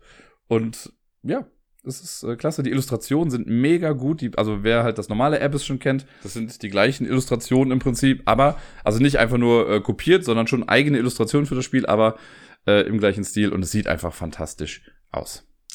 Danach haben wir ein Kinderspiel gespielt, einfach weil ich das Sarai gerne mal zeigen wollte. Wir haben da mal im Sommer oder so ganz, ganz kurz drüber gesprochen. Ich habe das mal vor drei, vier Jahren auf der Spielemesse gespielt und fand es damals schon super knuffig. Und da ich weiß, dass Sarai auch viel mit Kindern um sich rum irgendwie zu tun hat und vielleicht immer mal wieder auch äh, Geschenkideen braucht, war das einfach mal so ein, hier guck doch mal, vielleicht kennst du irgendein Kind, das das vielleicht mal vertragen könnte. Äh, und die Rede ist von SOS Dino. Das ist ein super süßes Spiel. Alleine schon für diese vier kleinen Dino-Figuren, die da mit drin sind, lohnt sich dieses Spiel. Das ist irgendwie ein T-Rex, ein, ähm, ein Schnabeltiersaurus, ein Triceratops und ein Langhals sind da drauf. Die haben auch irgendwelche Namen. Also Fred ist der rote äh, Tyrannosaurus mit Hasenzähnen. Ist einfach knuffig. Äh, und die starten quasi auf einem Spielfeld in der Mitte. Und die Story dahinter ist, es brechen gerade vier Vulkane irgendwie aus oder die Lava läuft auf jeden Fall raus. Und wir wollen die ganzen Dinosaurier-Eier, die noch rumliegen, die wollen wir retten und uns selbst auch noch retten. Und um das zu tun, ist eigentlich ganz einfach die, also man muss am Anfang so ein bisschen was aufbauen, nämlich diese vier Vulkane, das sind so Türme, und dann gibt's auch vier Berge, die an den Ecken des Spielfelds sind. Äh, und es gibt noch so kleine ähm, spitze Steine, die man quasi auch noch platziert, das sind Hindernisse. Äh, dann gibt's einen Beutel, da sind alle Plättchen irgendwie drin, die werden da reingelegt. Wie gesagt, die Dinos starten in der Mitte und dann geht's im Prinzip los. Wenn ich jetzt am Zug bin, ziehe ich ein Plättchen aus dem Beutel und gucke mir das erstmal an. Es gibt vier verschiedene Vulkane mit vier verschiedenen Arten von Blumen dran, die auch zu den vier verschiedenen Dinos gehören. Also es gibt solche rote Blumen für den T-Rex, gelbe Blumen für das Schnabeltier und so weiter und so fort. Und jetzt ziehe ich zum Beispiel gelb, also so ein Lavastrom mit gelb. Das heißt, ich muss diesen Lavastrom an den gelben Vulkan dran packen, also der mit den gelben Blumen. Und da gibt es immer eine Stelle, wo das quasi rausläuft. Da kommt das dann, also wird das Plättchen drangelegt. Das heißt, der Lavastrom fließt jetzt da in diese Richtung. Es gibt aber auch Kurven und T-Kreuzungen und all so Sachen. Und danach, nachdem ich das gelegt habe, muss ich einen Dinosaurier bewegen. Und man muss immer, also man darf nicht den Dino bewegen, der mit der Farbe assoziiert wird. Also wenn ich jetzt gelb lege, heißt das, ich darf nicht den gelben bewegen, aber alle anderen drei. Oder einen der anderen drei. Und auf dem Lavaplättchen selber steht auch drauf, ob ich jetzt ein Feld nur gehe Also mit einem Dino ein Feld oder mit zwei Dinos jeweils ein Feld. Es gibt später auch noch andere Plättchen, die lassen ein Dino zwei Felder weit gehen und so weiter und so fort. Aber das ist im Prinzip ein Zug. Man geht einfach dann orthogonal ein Feld weit und dann ist die nächste Person dran. Manchmal ist auf diesen Lava-Plättchen auch äh, ein Vulkan drauf, das heißt, der geht, also der ist schneller. Das heißt, man muss direkt noch ein Plättchen ziehen und darf kein Dino ziehen. Ja, und ansonsten versucht man auf dem Feld einfach rumzulaufen, die Eier einzusammeln. Sobald man über ein Ei drüber gelaufen ist, kommt das auf einen Berg drauf, dann hat man das Ei gerettet. Und man versucht die Dinos selber noch auf die Berge zu bekommen, bevor das Spiel vorbei ist. Und es kann im Spiel auch mal passieren, dass so ein Lavastrom an einem Hindernis hängen bleibt. Also, dass er zum Beispiel in den See reingeht oder gegen einen anderen Lavastrom fällt. Und wenn sowas passiert, dann steigt quasi der Druck in diesem Vulkan.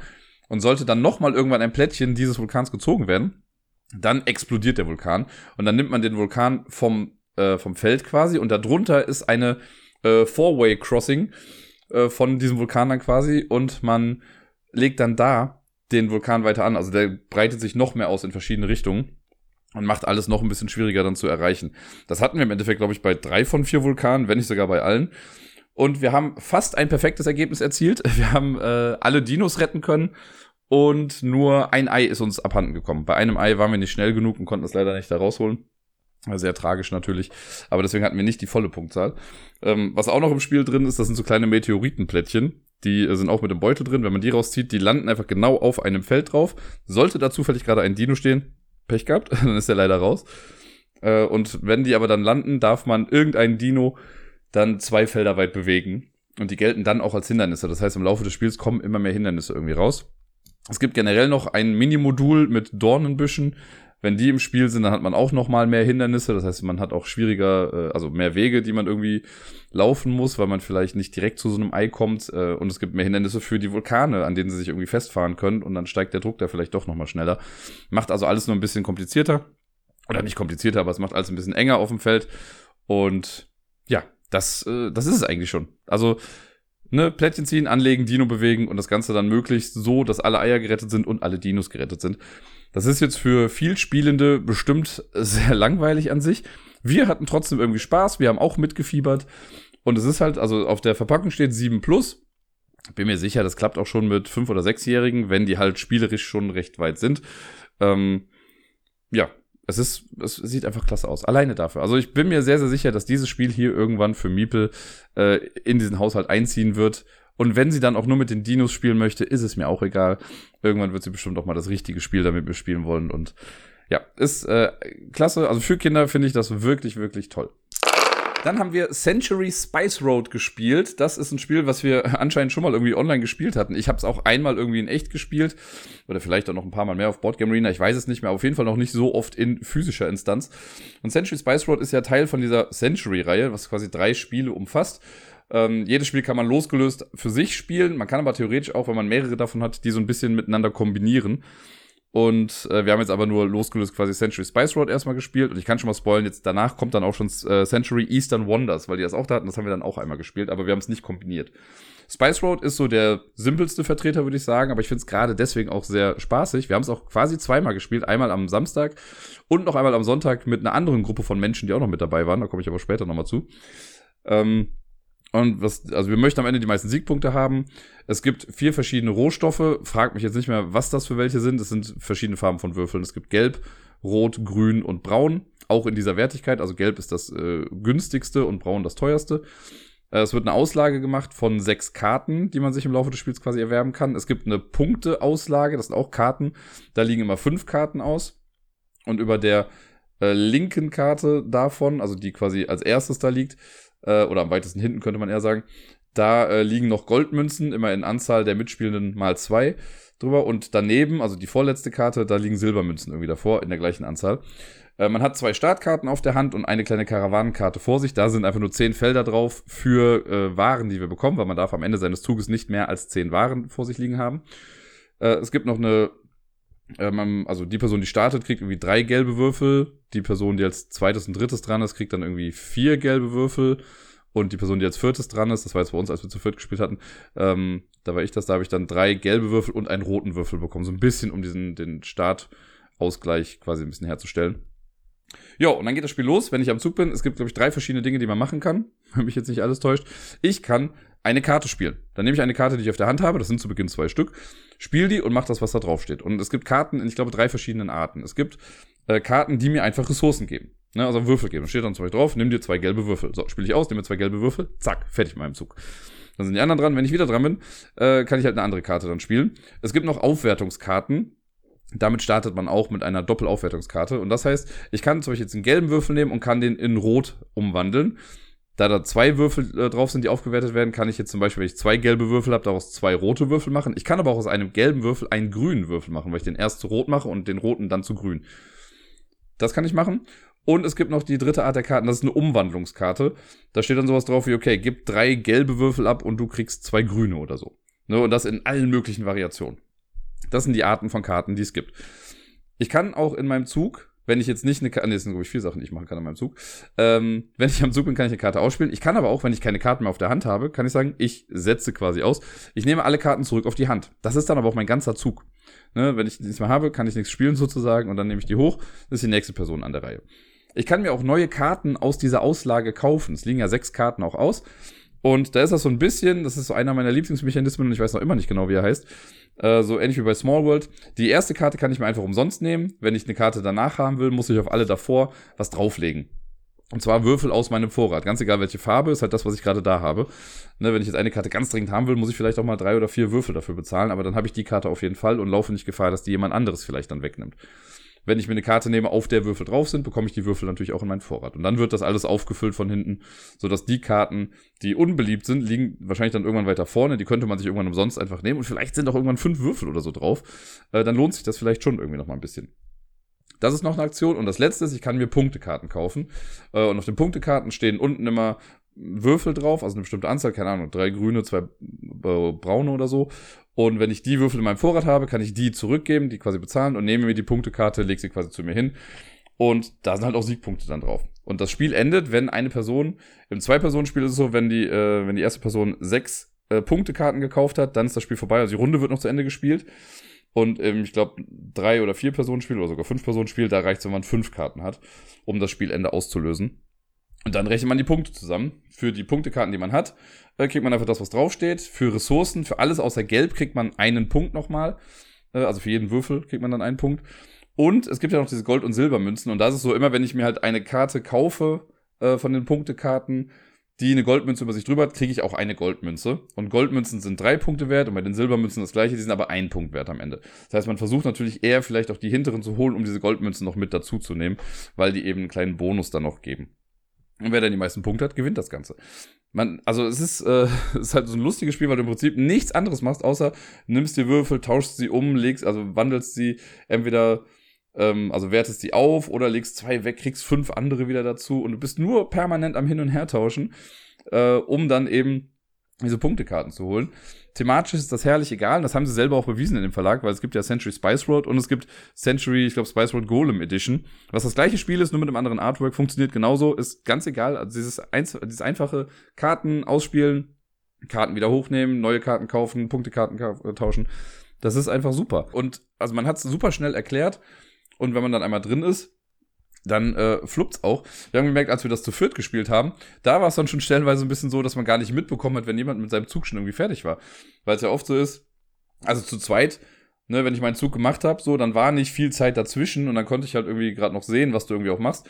Aber wenn man jetzt zu viert spielt, so ich habe meinen Zug beendet und Sarai hat nur ihre Karten aufgenommen, so dann ist sie ja in gefühlt einer halben Sekunde quasi fertig damit. Und das ist dann der Person danach dann oft so ein bisschen entgangen und hat das dann gar nicht genau mitbekommen. Also so schnell geht dieses Spiel und es gibt keine Aktion, die irgendwie super lang dauert, sondern alles ist so bam, bam, bam, bam, bam. Und dann ist man irgendwann durch. Also ich find's klasse, es sind auch schöne Illustrationen drauf, aber jetzt auch keine außergewöhnlichen. Was fast ein bisschen schade ist, weil die Illustrationen sind, wenn mich nicht alles täuscht, von äh, Fernanda Suarez, das ist ja auch die, die Dead of Winter gemacht hat. Ich mag sie ja sehr gerne, also den Illustrationsstil von ihr. Hier ist es halt so, ja, ist nett, aber jetzt auch nichts Außergewöhnliches. Aber das Spiel das kann was. Das ist ein super cooles, kleines, ja, Karten-Conversion-Spiel. Eben gab es ja schon den Spoiler. Wir haben auch Century Eastern Wonders gespielt, den zweiten Teil in dieser Reihe. Und äh, hier ist es so, also ich muss, glaube ich, gar nicht auf viel mehr eingehen, weil es ist immer noch ein Umtauschspiel. Wir sammeln immer noch Ressourcen. Die Würfel haben die gleiche Wertigkeit quasi. Es gibt immer noch Gelb, Rot, Grün, Braun. Wir kriegen Würfel, wir versuchen sie umzutauschen. Um damit dann Punktesachen zu kaufen. Das ist quasi genau das gleiche, nur der Rahmen, in dem wir das machen, der ist ein kleines bisschen anders. Hier sind es jetzt keine Handkarten, die wir haben, sondern wir haben so eine kleine äh, Karte mit Seeplättchen drauf. Und wir haben so ein Schiff, das wir quasi äh, bewegen können auf der Karte. Und das sind dann die verschiedenen Aktionen, die wir machen können. Wir starten in so einem Hafen und ich kann, wenn ich dran bin, kann ich mein Schiff bewegen. Ähm, und da gibt's, es gibt insgesamt, also das erste, was man macht, ist Move. Das kann man machen, muss man aber nicht. Und danach muss man eine von drei äh, Aktionen sich irgendwie aussuchen. Bei der Bewegung ist es so, ich kann ein Feld weit umsonst gehen. Also einfach auf ein angrenzendes, sind so quasi Hexfelder. Ich kann auf ein äh, angrenzendes Feld fahren. Wenn ich noch weiter fahren möchte, kann ich das machen, aber ich muss jedes Feld, das ich darüber hinaus dann verlasse, auch mit einem Würfel bestücken aus meinem Vorrat. So ein bisschen wie vorher die Karten, die ich nicht haben möchte, muss ich hier die Felder, auf denen ich dann, die ich äh, ja überspringen möchte, da muss ich einen Würfel drauflegen. Kann aber dann natürlich ein bisschen freier rumfahren. Und wenn ich das gemacht habe, dann kommt halt eine von drei Aktionen. Die simpelste Aktion ist Harvest, also die Ernte quasi. Da kriege ich einfach zwei gelbe Würfel. Ich kann mich irgendwo hinstellen, kann sagen, so, zwei gelbe Würfel, fertig, bums. Und äh, mehr ist es nicht. Ich kann eine Hafenaktion machen, wenn es gibt vier Häfen in dem Spiel, also ähm, quasi in den vier Ecken des Spiels. Und wenn ich da hinkomme, da sind so kleine Auftragsplättchen drauf. Das ist so ähnlich wie die Punktekarten beim anderen, äh, bei äh, Spice Road. Wenn ich da hinkomme und ich habe, keine Ahnung, drei grüne und zwei blaue, äh, zwei blaue, zwei braune Würfel schon in meinem Vorrat, dann kann ich die abgeben und kann dieses Plättchen dann nehmen. Das lege ich dann weg, also zu mir und äh, das, dann kommt ein neues vom Stapel dann irgendwie dahin. Das ist die zweite Aktion, also auch relativ simpel. Und dann gibt es auch die äh, Market Action, so heißt das. Und ja, doch, ich glaube schon, das war die Market Action. Da ist dann so, äh, wir haben zusätzlich, also ein bisschen mehr Material gibt's dann schon, weil wir haben vor uns auch nochmal so ein Playerboard oder eine Playerkarte. Und da sind so kleine Outposts drauf, so kleine Häuschen. Äh, da haben wir 20 Stück von im Standardspiel. Und die ganzen einzelnen Felder, die wir im Spiel haben, die haben verschiedene Symbole drauf von diesen Ressourcen, also eben in Gelb, Rot, Grün und Braun. Und wenn ich jetzt äh, auf einem Feld drauf bin und ich möchte die Aktion da drauf machen und diese Aktionen auf diesen Feldern sind halt das, was auf den Karten vorher drauf war, mit umwandeln. Also, dass du halt, keine Ahnung, zwei braune in zwei, drei rote irgendwie umwandeln kannst oder so, oder du bekommst einfach zwei grüne, was weiß ich, gibt's halt verschiedenste Arten von Plättchen. Und äh, wenn ich das machen möchte, muss ich da erstmal einen Outpost drauf errichten. Und das heißt aber, ich nehme eins von meiner Karte, lege das dann da drauf und dann muss ich auf meiner Karte gucken. Das muss dann die Zeile sein, die zu der Farbe des Plättchens quasi passt. Relativ simpel eigentlich. Äh, das lege ich dann dahin. Wenn ich der Erste bin, der auf so ein Plättchen was draufbaut, dann kann ich das kostenlos machen. Ansonsten muss ich an die Bank äh, normalerweise einen Würfel zahlen für jeden anderen Outpost, der schon da drauf ist. Im Zwei-Personen-Spiel war es jetzt so, man musste zwei Würfel zahlen, wenn ich irgendwo was bauen wollte, wo Sarai jetzt schon drauf war. Und genau, das ist eigentlich das, das lege ich dann dahin. Und dann kann ich die Aktion da drauf machen, so oft ich möchte. Also wenn das jetzt ein Umwandlungsding ist, kann ich halt auch sagen, gut, äh, ein brauner Würfel gibt mir drei rote. Ich habe drei braune Würfel, also gebe ich die alle ab und kriege neun rote Würfel oder so, wenn das sinnvoll ist. Das ist dann auch nochmal eine Aktion. Und das ist es im Prinzip. Das heißt, man fährt rum und versucht dann irgendwie Sachen umzutauschen, Waren zu tauschen, zu einem Hafen zu fahren, dort die Sachen einzutauschen, um dann Punkte zu bekommen. Äh, es gibt auch noch so eine kleine Mechanik, also die, oder ein Mechanismus, äh, diese Hafenfelder oder die Hafenplättchen, die werden ja immer neu aufgedeckt. Unter den ersten sechs ist ein rotes X. Wenn das aufgedeckt wird, dann hat dieser Hafen quasi zu. Da kann man dann nichts kaufen. Und ab da ist das so ein äh, Bäumlein wechsel dich Spiel. Weil dann immer, wenn du an einen anderen Hafen fährst und da was kaufst, dann wandert das X darüber und der, wo das vorher war, das X, der kriegt halt wieder ein neues Angebotsplättchen oder so ein neues Punkteplättchen. Das heißt, man kann nicht zweimal quasi beim, gleich, äh, beim gleichen Markt was kaufen. Das kann man nur ganz am Anfang machen, aber spätestens beim sechsten Kauf ist das dann raus. Ja, man spielt so lange, bis, glaube ich, jemand fünfmal was gekauft hat oder so und dann ist es schon vorbei. Was hier noch ein bisschen spannend ist, ähm, man hat ja dieses Playerboard vor sich und immer wenn man es schafft, eine Spalte komplett frei zu machen, also wenn man Outpost einer Spalte aufs Feld gelegt hat, also quasi äh, von jeder Art einen. Dann äh, schaltet man so ein kleines Bonusplättchen frei, womit man nochmal sein Schiff irgendwie upgraden kann. Also dann kannst du ein Feld mehr umsonst fahren. Oder wenn du harvestest, dann kriegst du noch einen roten Würfel dazu. Oder wenn du einen Outpost setzt, dann kriegst du nochmal oder kannst irgendwas aufwerten. Äh, oder du hast mehr Plätze in deinem Cargo Hold, also kannst 13 Sachen haben und nicht nur 10. Das sind immer so kleine, nette Anreize, da taktisch klug seine Sachen irgendwie zu bauen. Und ansonsten ist es ähnlich wie bei Century Spice Road. Bei Spice Road ist es so, dass wir gucken, okay, wie spiele ich meine Karten in der richtigen Reihenfolge aus, äh, um dann eine möglichst gute Combo hinzulegen. Und hier bei Eastern Wonders guckt man halt, was ist die beste Reiseroute für mein Schiff, um ähm, ja, Würfel so zu manipulieren, dass ich sie am Ende dann irgendwie am Hafen eingeben kann. Ich fand es sehr, sehr cool. Also mir hat's, also ich finde ja, das erste Spiel, das Spice Road, das besticht halt durch seine Einfachheit. Das andere ist ein kleines bisschen mehr, also ist ein bisschen komplexer. Jetzt auch nicht super krass. Mir hat's fast aber noch ein kleines bisschen mehr Spaß gemacht, weil du halt diese, ja, weil du so ein bisschen freier bist in deiner, du kannst ja irgendwie dahin fahren und dahin fahren und das machen und das ist schon alles ganz cool. Es gibt auch noch so eine Regel, wenn du auf ein Feld kommst, wo jemand anders draufsteht, muss man dem auch irgendwas bezahlen. Das ist bei uns jetzt gar nicht vorgekommen. Wir konnten uns immer ganz gut aus dem Weg gehen dann bei der Sache. Aber es war cool. Und äh, ja, jetzt bin ich natürlich immer gespannt. Jetzt habe ich zwei dieser Teile gespielt. Jetzt muss ich irgendwann auch mal den dritten spielen und äh, gucken, was der so bringt, ob es da irgendwie was Neues gibt. Und natürlich reizt es mich dann ja auch, irgendwann mal diese kombinierten Spiele zu spielen. Also ich meine, wenn ich es richtig gelesen habe, ist es so, wenn man jetzt äh, Spice Road und Eastern Wonders miteinander kombiniert, dann spielst du quasi einfach auf der Karte von Eastern Wonders, also mit dieser, mit dieser Wasserwelt. Äh, und die Karten kriegst du, wenn du diese, Sp also als Bonus, wenn du die Sachen dann irgendwie frei machst, dann kannst du irgendwie Karten spielen oder Karten äh, gewinnen. Ganz genau weiß ich jetzt nicht, aber äh, ich glaube, das könnten ganz coole wie soll ich sagen, so Zahnräder sein, die ineinander äh, dann greifen, wenn man das alles miteinander kombiniert. Das waren jetzt alle Spiele, die wir am Samstag im Kings and Queens gespielt haben. Am Sonntag ging es aber noch ein bisschen weiter. Und das erste Spiel, was wir da gespielt haben, ist Princess Ying oder Princess Jing. Das ist so ein kleines, ja, Deduktionsspiel ist vielleicht schon fast zu viel gesagt, aber so ein kleines taktisches Spiel, ähm, das äh, niemandem wehtut, könnte man sagen. Ich habe es einmal auf der Spielemesse vorher gespielt, als das rausgekommen ist. Seitdem nie wieder irgendwie großartig gesehen. Und sie hatten es jetzt da und dachte mir, komm, können wir mal eben ausprobieren. Und äh, die Idee ist, wir haben so ein 5x5-Raster und wir versuchen, also wir haben eine Prinzessin oder jeder hat eine Prinzessin vor sich stehen, äh, eine Maid, die quasi zur Ablenkung benutzt werden kann, die sieht quasi so ähnlich aus wie die Prinzessin, aber hat eine Kapuze auf und es gibt den magischen Spiegelhalter, das ist quasi ein Mensch, der äh, ja einen Spiegel hält, so eine Spiegelscheibe, die nach oben geht und wir versuchen unsere Prinzessin auf die andere Seite des Spielfelds zu bekommen. Also quasi, ich versuche es auf deine Seite zu bekommen, weil auf deiner Seite wartet nämlich der Captain, in den sie verliebt ist. Eine kleine romantische Geschichte, das Ganze. Und in der Standardversion, wir haben jetzt auch nur die Standardversion gespielt, äh, macht man mit dem Captain auch nicht großartig was. Äh, und wir versuchen einfach auf die andere Seite zu kommen. Und das war's dann. Also genau auf die Mitte. Du musst dann vor diesem Captain dann stehen. Und wenn man am Zug ist, ist eigentlich relativ simpel. Ähm, also man hat am Anfang kriegt man fünf dieser Schreine oder fünf dieser Türme, die quasi die Spielfiguren sind, könnte man sagen. Und in einen packt man die Prinzessin, in einen die Maid und in den dritten den magischen Spiegelhalter. Die mischt man dann ein bisschen und stellt die dann vor sich hin, so dass die Figuren halt nur zu mir selbst zeigen. Da ist dann immer so eine Wand dazwischen, dass du nicht sehen kannst, was auf meiner Seite von diesem Schrein ist und ich kann nicht sehen, was auf deiner Seite von diesem Schrein ist. Und wenn ich jetzt dran bin, dann bewege ich die Figuren. Und das mache ich, indem ich zwei benachbarte Schreine miteinander tausche. Äh, das kann ich auch diagonal machen. Dann könnte ich quasi den mit der Prinzessin nehmen und setze den eins nach vorne und den auf dem Feld setze ich dann dahin, wo die Prinzessin vorher war. Und dann bist du dran und so weiter und so fort. Und man versucht halt eben auf die andere Seite zu kommen zum Captain.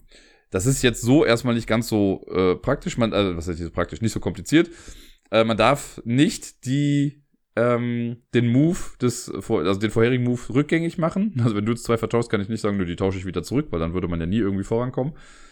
Und Jetzt kann man aber natürlich noch so ein bisschen taktieren, weil natürlich versucht man irgendwie als erstes rüberzukommen. Äh, es gibt ja diesen magischen Spiegelmeister und der ist ganz nett gemacht, weil den kann man halt auch bewegen. Und wenn man dann es schafft, relativ unauffällig, was ich nicht geschafft habe im Spiel, äh, so ein bisschen nach unten zu gucken, dann sieht man halt seinen eigenen Spiegelmeister und durch den Spiegel sehe ich ja dann, was auf der anderen Seite quasi gerade äh, in dem Schrein zu sehen ist. Und so versucht man dann rauszufinden, wo die gegnerische Prinzessin ist. Das ist ein nettes kleines Gimmick, äh, das war bei uns relativ lustig, weil wir halt an einem normalen Tisch saßen. Und ich habe aus meiner normalen Sitzposition heraus, konnte ich halt durch diesen Spiegel nichts sehen. Das heißt, ich musste dann immer so runtergehen, aber natürlich wusste Sarai, wenn ich jetzt so runtergehe, dann wird da wohl mein Spiegelmeister sein und sie weiß, dass ich mir gerade die andere Seite angucke. Ich konnte das nicht wirklich unauffällig machen. Und ich hatte mich ein bisschen gewundert, weil ich hatte das nicht so im Gefühl, als ich das beim letzten Mal, also auf der Spielemesse gespielt hatte. Und ich glaube, das lag einfach daran, dass sie das Spiel da auf erhöhten Tischen hatten. Das heißt, da stand man halt und hatte generell eine andere Sicht irgendwie auf die Dinge. Und das war halt hier nicht der Fall. Deswegen war das so ein bisschen witzig, weil immer ich dann so runtergegangen bin, wusste sie schon, ah, okay, alles klar, da steht ein Spiegel-Dude. Äh, man kann dann auch im Spiel, wenn ich jetzt auf den Schrein zeige, kann ich sagen, da ist deine Prinzessin. Und wenn das stimmt, dann hast du nicht instant verloren, sondern du musst dann deine Prinzessin wieder zurück auf deine Grundlinie nehmen. Äh, und dann wird einmal die, also du nimmst quasi den Schrein dann weg.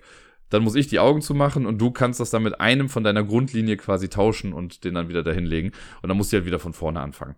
Und bei uns, äh, weil Sarai nicht so auffällig sein wollte wie ich. Beim Spiegel gucken hat sie halt bei einer Figur auch einmal nur die Füße gesehen und da sich Prinzessin und Maid sehr ähnlich sehen, hat sie dann einfach mal geraten und gesagt, das ist deine Prinzessin.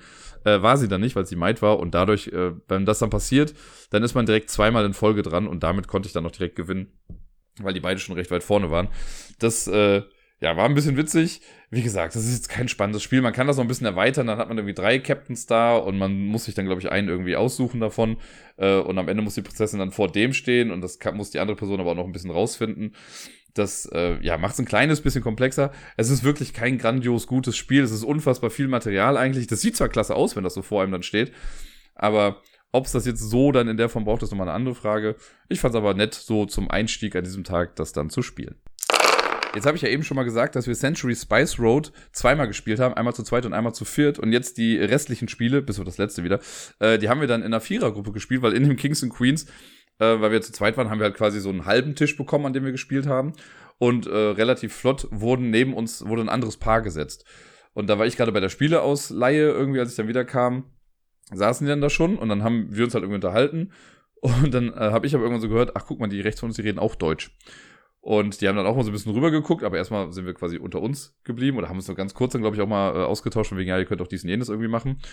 Und dann hat äh, er, der dann neben mir saß, er hat dann irgendwann gefragt, ob wir nicht auch Lust hätten, was zu viert zu spielen. Dann haben wir gesagt, ja klar, warum nicht? Dann war das erste Spiel eben Century Spice Road. Äh, und es hat sich auch herausgestellt, dass das aber auch sehr äh, experienced Gamer sind, könnte man sagen. Die haben auch schon viele Spiele gespielt, also kann auch Terraforming Mars und was weiß ich nicht alles. Und es war einfach auch so lustig und absurd weil als Sarai dann irgendwie mal bei der Spieleausleihe war oder dem Klo oder sonst wo, äh, da habe ich dann mit dem gesprochen und meinte dann, also hab dann gefragt, ah, wo kommt ihr denn her? Ja, aus Köln. so, ah, lustig, ich auch.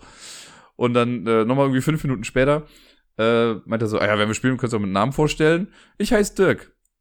Ja, ich auch. das war, war sehr lustig. Da saßen also zwei Dirks aus Köln zusammen am Tisch in Belgien und haben Spiele gespielt. Es war einfach ein sehr witziger Zufall.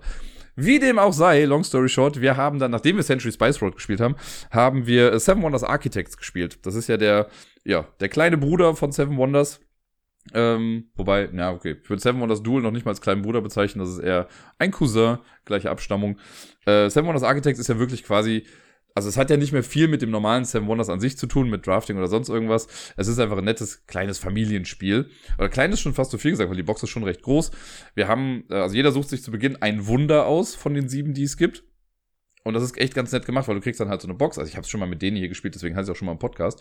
Aber man kriegt dann eine Schachtel, da ist ein eigenes kleines Kartendeck drin, das mischt man einmal kurz und legt das dann quasi äh, links von sich, also zwischen sich und die Person links von einem. Und das machen alle, so dass man quasi selbst immer links ein Deck hat und rechts ein Deck hat. Äh, und man hat fünf Baustufen seines Wunders. Das ist schon quasi alles, was man am Anfang braucht. Es gibt noch ein bisschen äh, Common Material, das kommt in die Mitte, also ein Kartendeck, was, wo, wo alle drauf zugreifen können. Dann gibt's so äh, Kriegsmarker äh, und Kriegspunkte und Progress Tokens, also Entwicklungsplättchen heißen die, glaube ich, im Deutschen. Äh, davon werden drei offen ausgelegt und der Rest ist als Stapel dann verdeckt da. So, und wenn ich am Zug bin, kann ich entweder links eine Karte ziehen, rechts eine Karte ziehen oder aus der Mitte eine Karte ziehen. Die Stapel links und rechts, die sind auch immer offen, das heißt, da sieht man, was man bekommt. In der Mitte sieht man es nicht. Das heißt, da ist ein bisschen random drin und die von dem eigenen Ding sind natürlich so ein kleines bisschen auch darauf ausgelegt, dass man äh, das eigene Wunder ein bisschen mehr pushen kann, weil jedes Wunder hat nochmal so einen eigenen kleinen Effekt. Ich habe zum Beispiel äh, Progress-Token äh, dadurch bekommen, ein bisschen häufiger. Äh, der andere Dirk hatte äh, ein Wunder, wo er einfach generell mehr Punkte bekommen hat, glaube ich. Nee, gar nicht wahr. Der durfte irgendwie dann nochmal zusätzlich mehr Karten ziehen. Sarai hatte auch sowas, wo sie von überall sich dann eine Karte aussuchen durfte. Und das letzte, das war dann die Pyramide, da kriegt man einfach mehr Punkte. Ja, und im Spiel ist es dann wirklich so, wenn ich dran bin, ich suche mir eine Karte aus, leg die vor mich hin. Und um dann zu bauen, ist es meistens so, für die erste Stufe brauchst du zwei gleiche oder zwei unterschiedliche Ressourcen, für die nächste dann zwei gleiche, dann drei unterschiedliche, drei gleiche und vier unterschiedliche. Äh, und so baut man dann sein Wunder. Und das Spiel ist vorbei, sobald jemand sein erstes Wunder irgendwie vervollständigt hat. Und dann werden Punkte gerechnet. Man kriegt in der Regel für die ganzen Wunderstufen, die man gebaut hat, Punkte. Man, es gibt blaue Karten, ähnlich wie bei Seven Wonders, die einem Siegpunkte geben. Äh, und durch Progress Token oder so kriegt man auch nochmal ein paar mehr Punkte. Und das ist es im Prinzip schon. Es gibt auch so Kriegskarten, äh, also die roten Angriffskarten, die sammelt man im Laufe des Spiels und man hat diese ja, Kriegsmarker oder die, ich weiß gar nicht genau, wie die heißen, also Pazifistenmarker, äh, die liegen aus, das sind anfangs weiße Tauben und immer wenn jemand eine Kriegskarte nimmt, auf der auch so Hörner drauf sind, dann wird für jedes Horn eine weiße Taube auf die Kriegsseite gedreht, da wird quasi zum Marsch geblasen. Und wenn alle weißen Tauben weg sind und nur noch rote Plättchen da liegen, also wenn die alle rumgedreht worden sind, dann gibt's einen kleinen Krieg. Und dann guckt man einfach, äh, man vergleicht seine eigene Stärke, also die eigene Anzahl an Symbolen mit den Nachbarn links und rechts. Gewinne ich, also habe ich mehr, bekomme ich für jeden Krieg, den ich gewinne, quasi einen äh, Punktemarker für Kriege. Das sind immer drei Siegpunkte. Und wenn ich verliere, kriege ich aber halt keinen Malus oder so. Äh, und danach muss man alle Karten, die Hörner haben, weglegen. Und alle werden wieder auf die Taubenseite gedreht von diesen Pazifistenmarkern. Und dann geht's quasi weiter. Das ist immer so ein kleiner Zwischenschritt. Ähm, ist bei uns auch ein paar Mal vorgekommen irgendwie, aber ich weiß auch, ich würde mal behaupten, es war jetzt nicht das, was spielentscheidend irgendwie war. Äh, man kann sich natürlich entscheiden, jetzt voll auf Krieg zu gehen oder nicht. Und ja, da ist auf jeden Fall noch so eine kleine Mechanik dann damit drin. Äh, es gibt noch die grünen Karten, das sind die Wissenschaftskarten, die braucht man für diese Progress-Token. Immer wenn man entweder zwei gleiche Symbole hat oder drei unterschiedliche, darf ich mir ein so eine äh, Scheibe quasi aus der Mitte nehmen, wo dann nochmal irgendwelche Sondereffekte drauf sind. Ich hatte dann sowas wie, okay, immer wenn ich eine grüne Karte ziehe, darf ich mir noch eine Karte nehmen. Oder immer wenn ich eine Goldkarte nehme, darf ich mir noch eine Karte nehmen. Ähm, oder für jedes Progress-Token, das ich habe, einschließlich dem, wo das draufsteht, kriege ich nochmal zwei Siegpunkte am Ende. Ja, unterschiedlichste Effekte. Und das sammelt man im Laufe des Spiels. Und wie gesagt, sobald jemand die fünfte Stufe vom Wunder fertig macht, dann ist das Spiel auch vorbei und dann rechnet man die Punkte zusammen. Wer die meisten Punkte hat, gewinnt. Sehr, sehr niederschwelliges Spiel, sehr simpel, weil man sieht ja quasi, also im Prinzip ist alles Open Information, man hat keine versteckte Information. Das Einzige, was es noch gibt, es gibt so einen Katzenmarker, der war sehr beliebt bei allen anderen. Ich wollte ihn nie haben. Ich glaube, ich hatte ihn einmal minimalst für eine kurze Runde und das war's dann auch. Äh, weil bei den Siegpunktkarten, bei den blauen ist es so, es gibt entweder drei Siegpunkte oder zwei Siegpunkte plus Katze. Wer die Katze am Ende hat, kriegt nochmal zwei Siegpunkte extra. Und äh, wer die Katze hat, wenn ich jetzt die Katze vor mir stehen habe und ich bin dran, dann darf ich immer noch quasi links und rechts mir halt eine Karte auswählen, also links oder rechts, oder in der Mitte eben. Und normalerweise ist das ja eine verdeckte Karte, aber wenn ich die Katze habe, darf ich mir die Karte vorher angucken und dann entscheiden, ob ich sie haben möchte oder nicht. Äh, und kann sie dann sonst auch wieder zurücklegen. Dafür ist die Katze dann da. Ja, und wenn dann alles zusammengerechnet ist, guckt man, wer hat die meisten Punkte. Es ist wirklich super simpel. Ich mag den Aufbau davon total. Also es ist fast schon ein bisschen überproduziert für das, was es ist, weil halt für jedes Wunder so ein eigenes kleines Game Tray Ding drin ist. Äh, die Kartendecks sind in so kleinen Haltern drin. Also super hochwertig produziert für das, was es eigentlich ist. Das macht schon Spaß. Es ist sehr einstiegsfreundlich. Und ja, gerade, ich glaube, wenn man auch mal vielleicht eine größere Runde hat mit Menschen, die jetzt nicht allzu viel spielen, äh, die sind damit auch nicht zu sehr überfordert, weil man ja, also selbst wenn wir zu siebt spielen, das ist ja schon wie bei Seven Wonders gewesen, ähm, man spielt ja eigentlich nur gegen die Person links und rechts von einem, also damit hat man so ein bisschen Interaktion. Ähm, und die Personen dahinter, sag ich mal, die sind mir so gesehen egal. Natürlich können die auch noch gewinnen, aber mit denen habe ich sowieso nichts zu tun. Es sei denn, man hat jetzt so eine Fähigkeit wie Sarai, dass sie dann irgendwie von überall eine Karte sich nehmen kann. Aber das war's dann quasi auch schon. Ansonsten schön illustriert, wie gesagt, cooles Material. Man hat die Regeln irgendwie schnell verinnerlicht. Die Regeln sind auch echt gut geschrieben. Und ja, da kann man nicht allzu viel falsch machen. Außer, es bin mir sicher, dass es bestimmt einige Leute gibt, denen das Spiel einfach ein bisschen zu seicht ist. Danach haben wir mein absolutes Lieblingsspiel gespielt, nämlich Azul. Nein, kleiner Witz. Wir haben Pandemie gespielt. Das ist ja, also wer hier länger schon zuhört, weiß ja, dass Pandemie einfach mein absolutes Lieblingsspiel ist, wovon ich ja schon echt viele Partien gespielt habe und so. Und äh, wir hatten dann da eine französische Variante, aber, also Version, nicht Variante. Aber macht ja keinen Unterschied. Das funktioniert ja auch quasi alles so. Und anhand der Illustration oder ein bisschen mit Google Translate konnten wir uns dann auch nochmal die Eventkarten zum Beispiel einfach kurz übersetzen. Und äh, ja, long story short, ich möchte jetzt gar nicht auf die ganzen Details eingehen, weil Pandemie war ja schon relativ häufig hier im Podcast und ich bin mir jetzt einfach mal sicher, dass ihr grob wisst, worum es da geht, ne, Seuchenbekämpfung oder Krankheitsbekämpfung auf der ganzen Welt. Wir haben es auf der mittleren Stufe gespielt, also mit fünf Epidemien. Und wir haben es so knapp verkackt. Also verkackt ist noch nicht mal das richtige Wort. Wir haben so knapp verloren. Ähm, wir wussten, wenn wir es noch schaffen, bis der andere Dirk quasi vor mir dran ist, dann hätten wir gewonnen. Weil er hatte quasi alles, was er brauchte, oder er hätte sich dann in seinem Zug von mir eine Karte holen können und hätte dann das letzte Gegenmittel finden können und dann hätten wir es ja geschafft. Und dann gab es irgendwie genau am Zug davor noch irgendwie eine Epidemie und wir wussten, okay, wir müssen vier Karten ziehen und von, also es waren irgendwie sieben Karten, äh, die vorher irgendwie da lagen, weil wir relativ schnell nacheinander dann irgendwie, glaube ich, die Epidemien hatten. Und es war so, okay, drei der Karten werden uns töten und die anderen vier halt irgendwie nicht. Und sobald eine von diesen Karten kommt, sind wir halt dann raus. Und natürlich kam dann leider eine davon, die dann für so einen Multi-Ausbruch äh, gesorgt hat.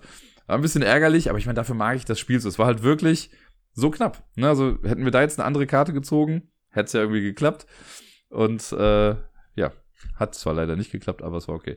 War noch ein bisschen lustig, weil wir, also es gab dann auch hier und da noch so ein paar Regelfragen irgendwie.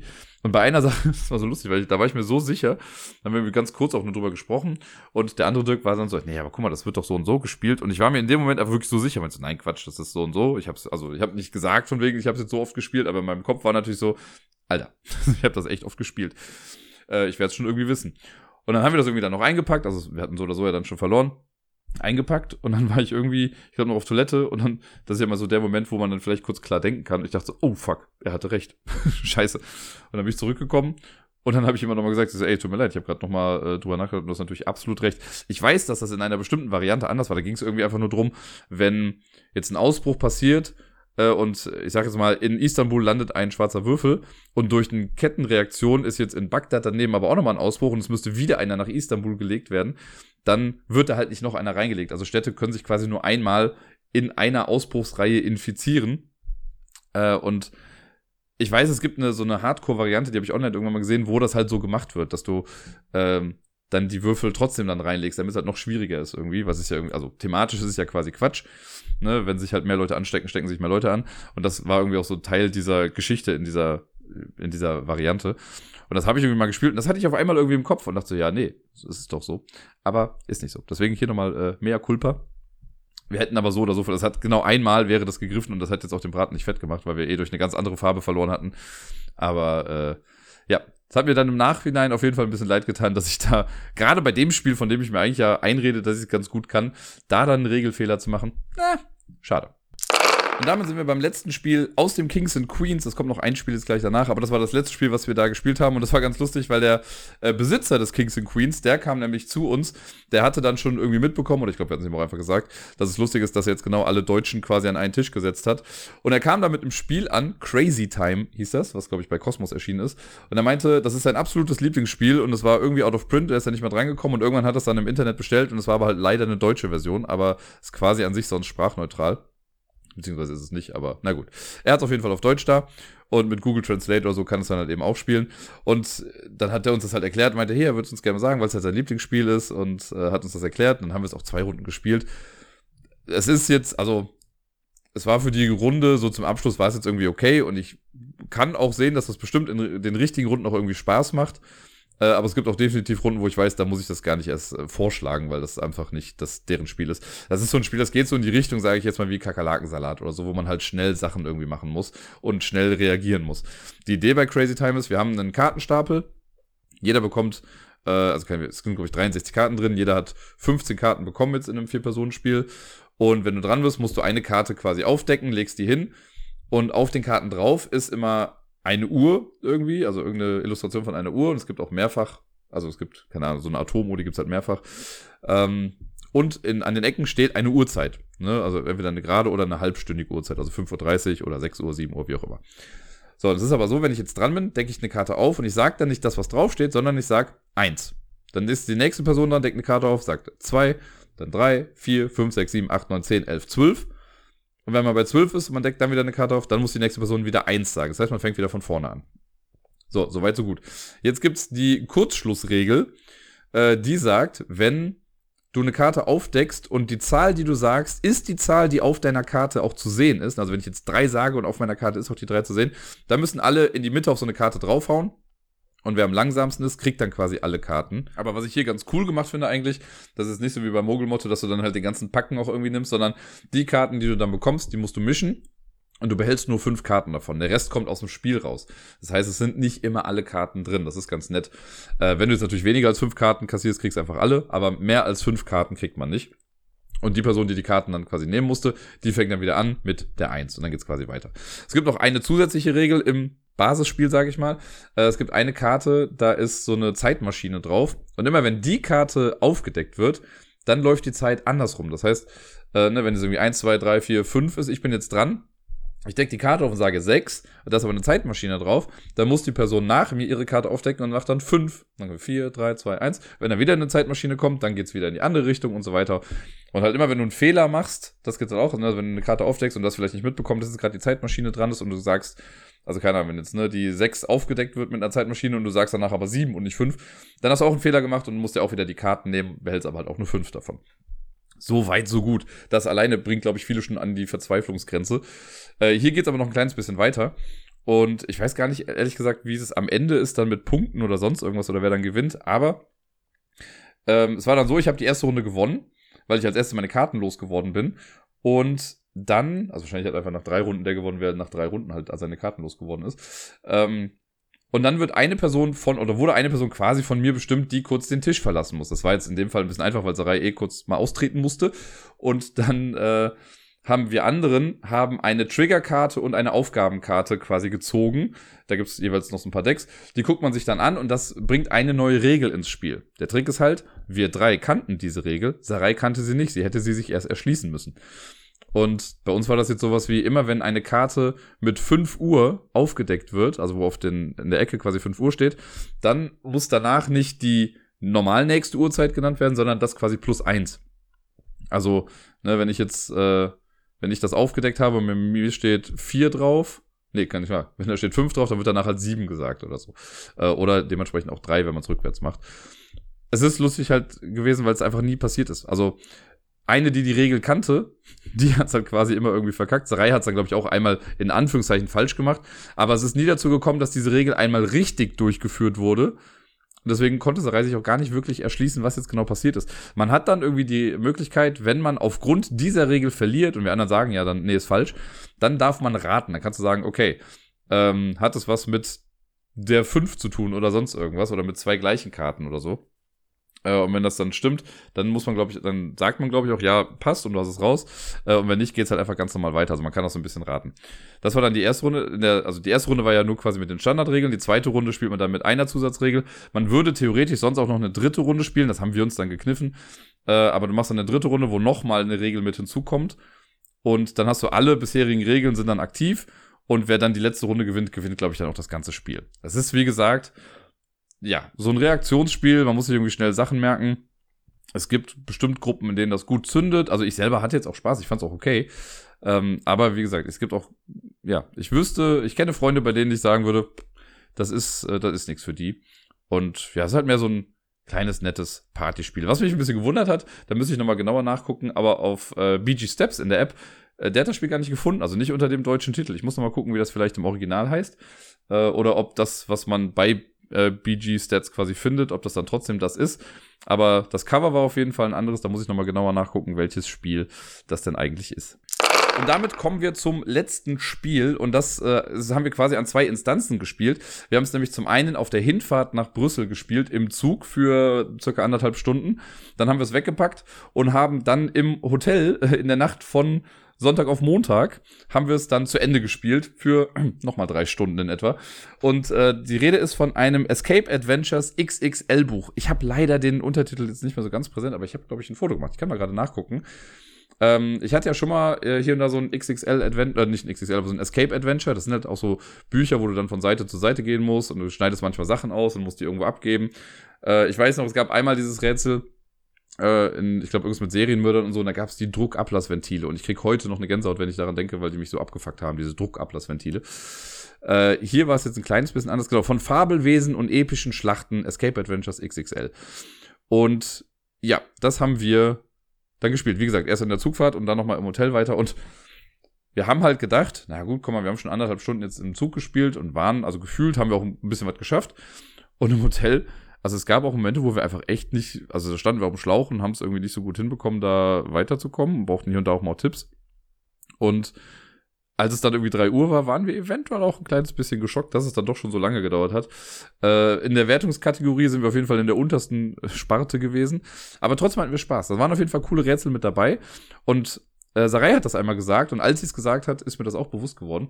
Weil das ist nämlich, also die Geschichte dahinter ist ganz cool. Wir werden halt in so eine magische Welt äh, gezogen und landen erst an so einer Art äh, runden Tisch, wo verschiedene Völker aufeinandertreffen und kriegen dann mit, okay, es gibt hier so zwei Welten, die parallel existieren und die sind irgendwie, ich weiß nicht, im Krieg miteinander oder was weiß ich.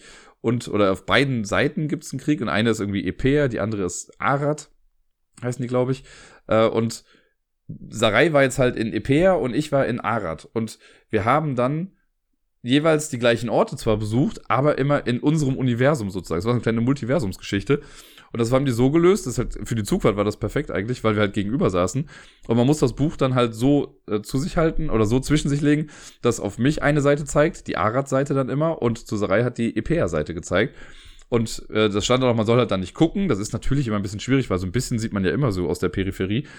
Aber das war halt spannend, weil dann gab es irgendwie Ortschaften, die bei ihr dann, war das irgendwie eine Eiswüste oder sonst irgendwas und bei mir war es dann total heiß.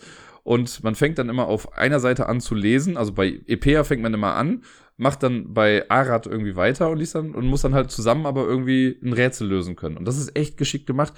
Und ähm, das habe ich eben damit eingeleitet, aber gar nicht, bin gar nicht wieder darauf zurückgekommen. Äh, Sarai meinte irgendwann, dass das halt viel besser gelöst ist als diese äh, Crew-Bücher, die wir jetzt ja auch schon äh, zweimal irgendwie gespielt haben, wo man ja auch gefühlt quasi aus zwei verschiedenen Blickwinkeln eine Geschichte erlebt. Aber irgendwie ist das alles ja sehr redundant. Und hier hat das aber echt viel Spaß gemacht, weil ja, wie gesagt, bei ihr haben dann Texte angefangen und ich habe sie dann irgendwie zu Ende gebracht und man hat sich, dann konnte sie mit Leuten reden, die es bei mir gar nicht gab oder ne, bei mir ist irgendwas, also zum Beispiel hat bei mir irgendwann mal ein Junge geweint, weil er was kaputt gemacht hat und sie hat dann live mitbekommen, wie der Junge das quasi bei ihr dann gerade kaputt gemacht hat ähm, und ja, das also sehr, sehr atmosphärisch irgendwie das Ganze und man lernt viel über die Welt. Also ich fand das Worldbuilding insgesamt ganz cool, weil das sind so drei Völker, die dann irgendwie kurz vor dem Krieg stehen und man möchte das eigentlich verhindern. Äh, und dann gibt's irgendwie das Schlangenvolk, das Vogelvolk und das Waldvolk, so nenne ich es jetzt mal. Und so diese kleinen Feinheiten und Unterschiede zwischen den einzelnen Universen, das war halt sehr cool, weil wie gesagt, bei dem einen war es super heiß, dann war es da super kalt oder bei ihr war es ganz hell, bei mir war es ganz dunkel. Äh, und man musste dann oft auch, also ja, die Informationen voneinander brauchte man dann, es waren noch mal nette Gimmicks irgendwie, also einmal musste man eine Seite zwischen sich irgendwie aufstellen und dann sich irgendwas angucken. Ähm, oder es gab auch so die obligatorische, das obligatorische Rätsel, wo man nicht miteinander sprechen durfte, sondern nur gestikulieren musste, was auch sehr lustig war. Das hat alles in allem echt viel Spaß gemacht. Es war super lang halt insgesamt. Ich weiß, also in den Regeln steht, glaube ich, die beste Kategorie ist, glaube ich, 120 Minuten oder mehr. Und ich frage mich wirklich allen Ernstes, wie soll man das in unter zwei Stunden schaffen? Also wir sind ja nicht auf den Kopf gefallen. Und ja, ich weiß, wir haben uns bei ein paar Rätseln auch, also nicht unbedingt dumm angestellt, aber sind halt nicht ganz drauf gekommen, was die von uns wollten vielleicht. Aber wie gesagt, wir haben halt also 90 Minuten im Zug gespielt und wir haben so gegen Mitternacht, würde ich sagen, angefangen im Hotel und waren um drei Uhr halt fertig. Ne? Also waren es schon viereinhalb Stunden quasi, die wir das ganze Ding äh, gespielt haben. So gerade am Ende, also ganz zum Schluss gab es noch mal ein Rätsel, wo ich noch ein bisschen gehofft habe, dass das nicht das ist, was es dann war. Es war es dann leider doch, weil es sehr mathematisch war und ähm, viel mit Ausprobieren auch zu tun hatte. Wir haben es dann zwar gelöst, aber wir waren erstmal davor so ein, oh, okay, müssen wir das jetzt wirklich machen? Und komm, wir probieren es jetzt einmal und wenn es dann nicht klappt, dann lassen wir es auch einfach. Ähm, das war so ein bisschen schade. Aber sonst so die Rätsel, die an sich da drin waren, waren echt cool. Es hat viel Spaß gemacht. Man kriegt dann auch immer mal wieder so Gegenstände. Da würde ich jetzt sagen, ich weiß gar nicht, ob das so krass notwendig ist. Also bei ein paar Sachen vielleicht schon, aber manchmal kriegst du halt auch Sachen, die du dann einfach nicht nochmal irgendwie benötigst. Und ähm, einfach nur, um sie dann zu haben. Das hätte man vielleicht auch irgendwie anders lösen können. Macht jetzt aber nichts. Also sind da so kleine Stanzbögen drin, dann kriegst du halt, ja, du hast jetzt, keine Ahnung, einen Stein gefunden. Hier hast du den Stein. Und dann ist da aber, also dann passiert damit halt nicht großartig was. Irgendwann wird dann gefragt, hast du einen Stein? Ja, okay, dann kannst du jetzt weitermachen. Das hätte man vielleicht auch irgendwie anders lösen können. Nichtsdestotrotz, insgesamt, also es hat Spaß gemacht. Es war halt einfach nur ewig lang, zumindest für uns. Vielleicht waren wir auch nicht mehr die, äh, die fittesten. Gerade nach dem Tag, da komme ich dann nachher nochmal zu. Aber äh, ja, wir waren auf jeden Fall gut unterhalten und ich würde, also ich glaube, Sarai hat das damals irgendwie für fünf Euro irgendwo gekauft, weil es runtergesetzt war. Und ich sag mal, für fünf Euro kann man damit auf jeden Fall nichts falsch machen.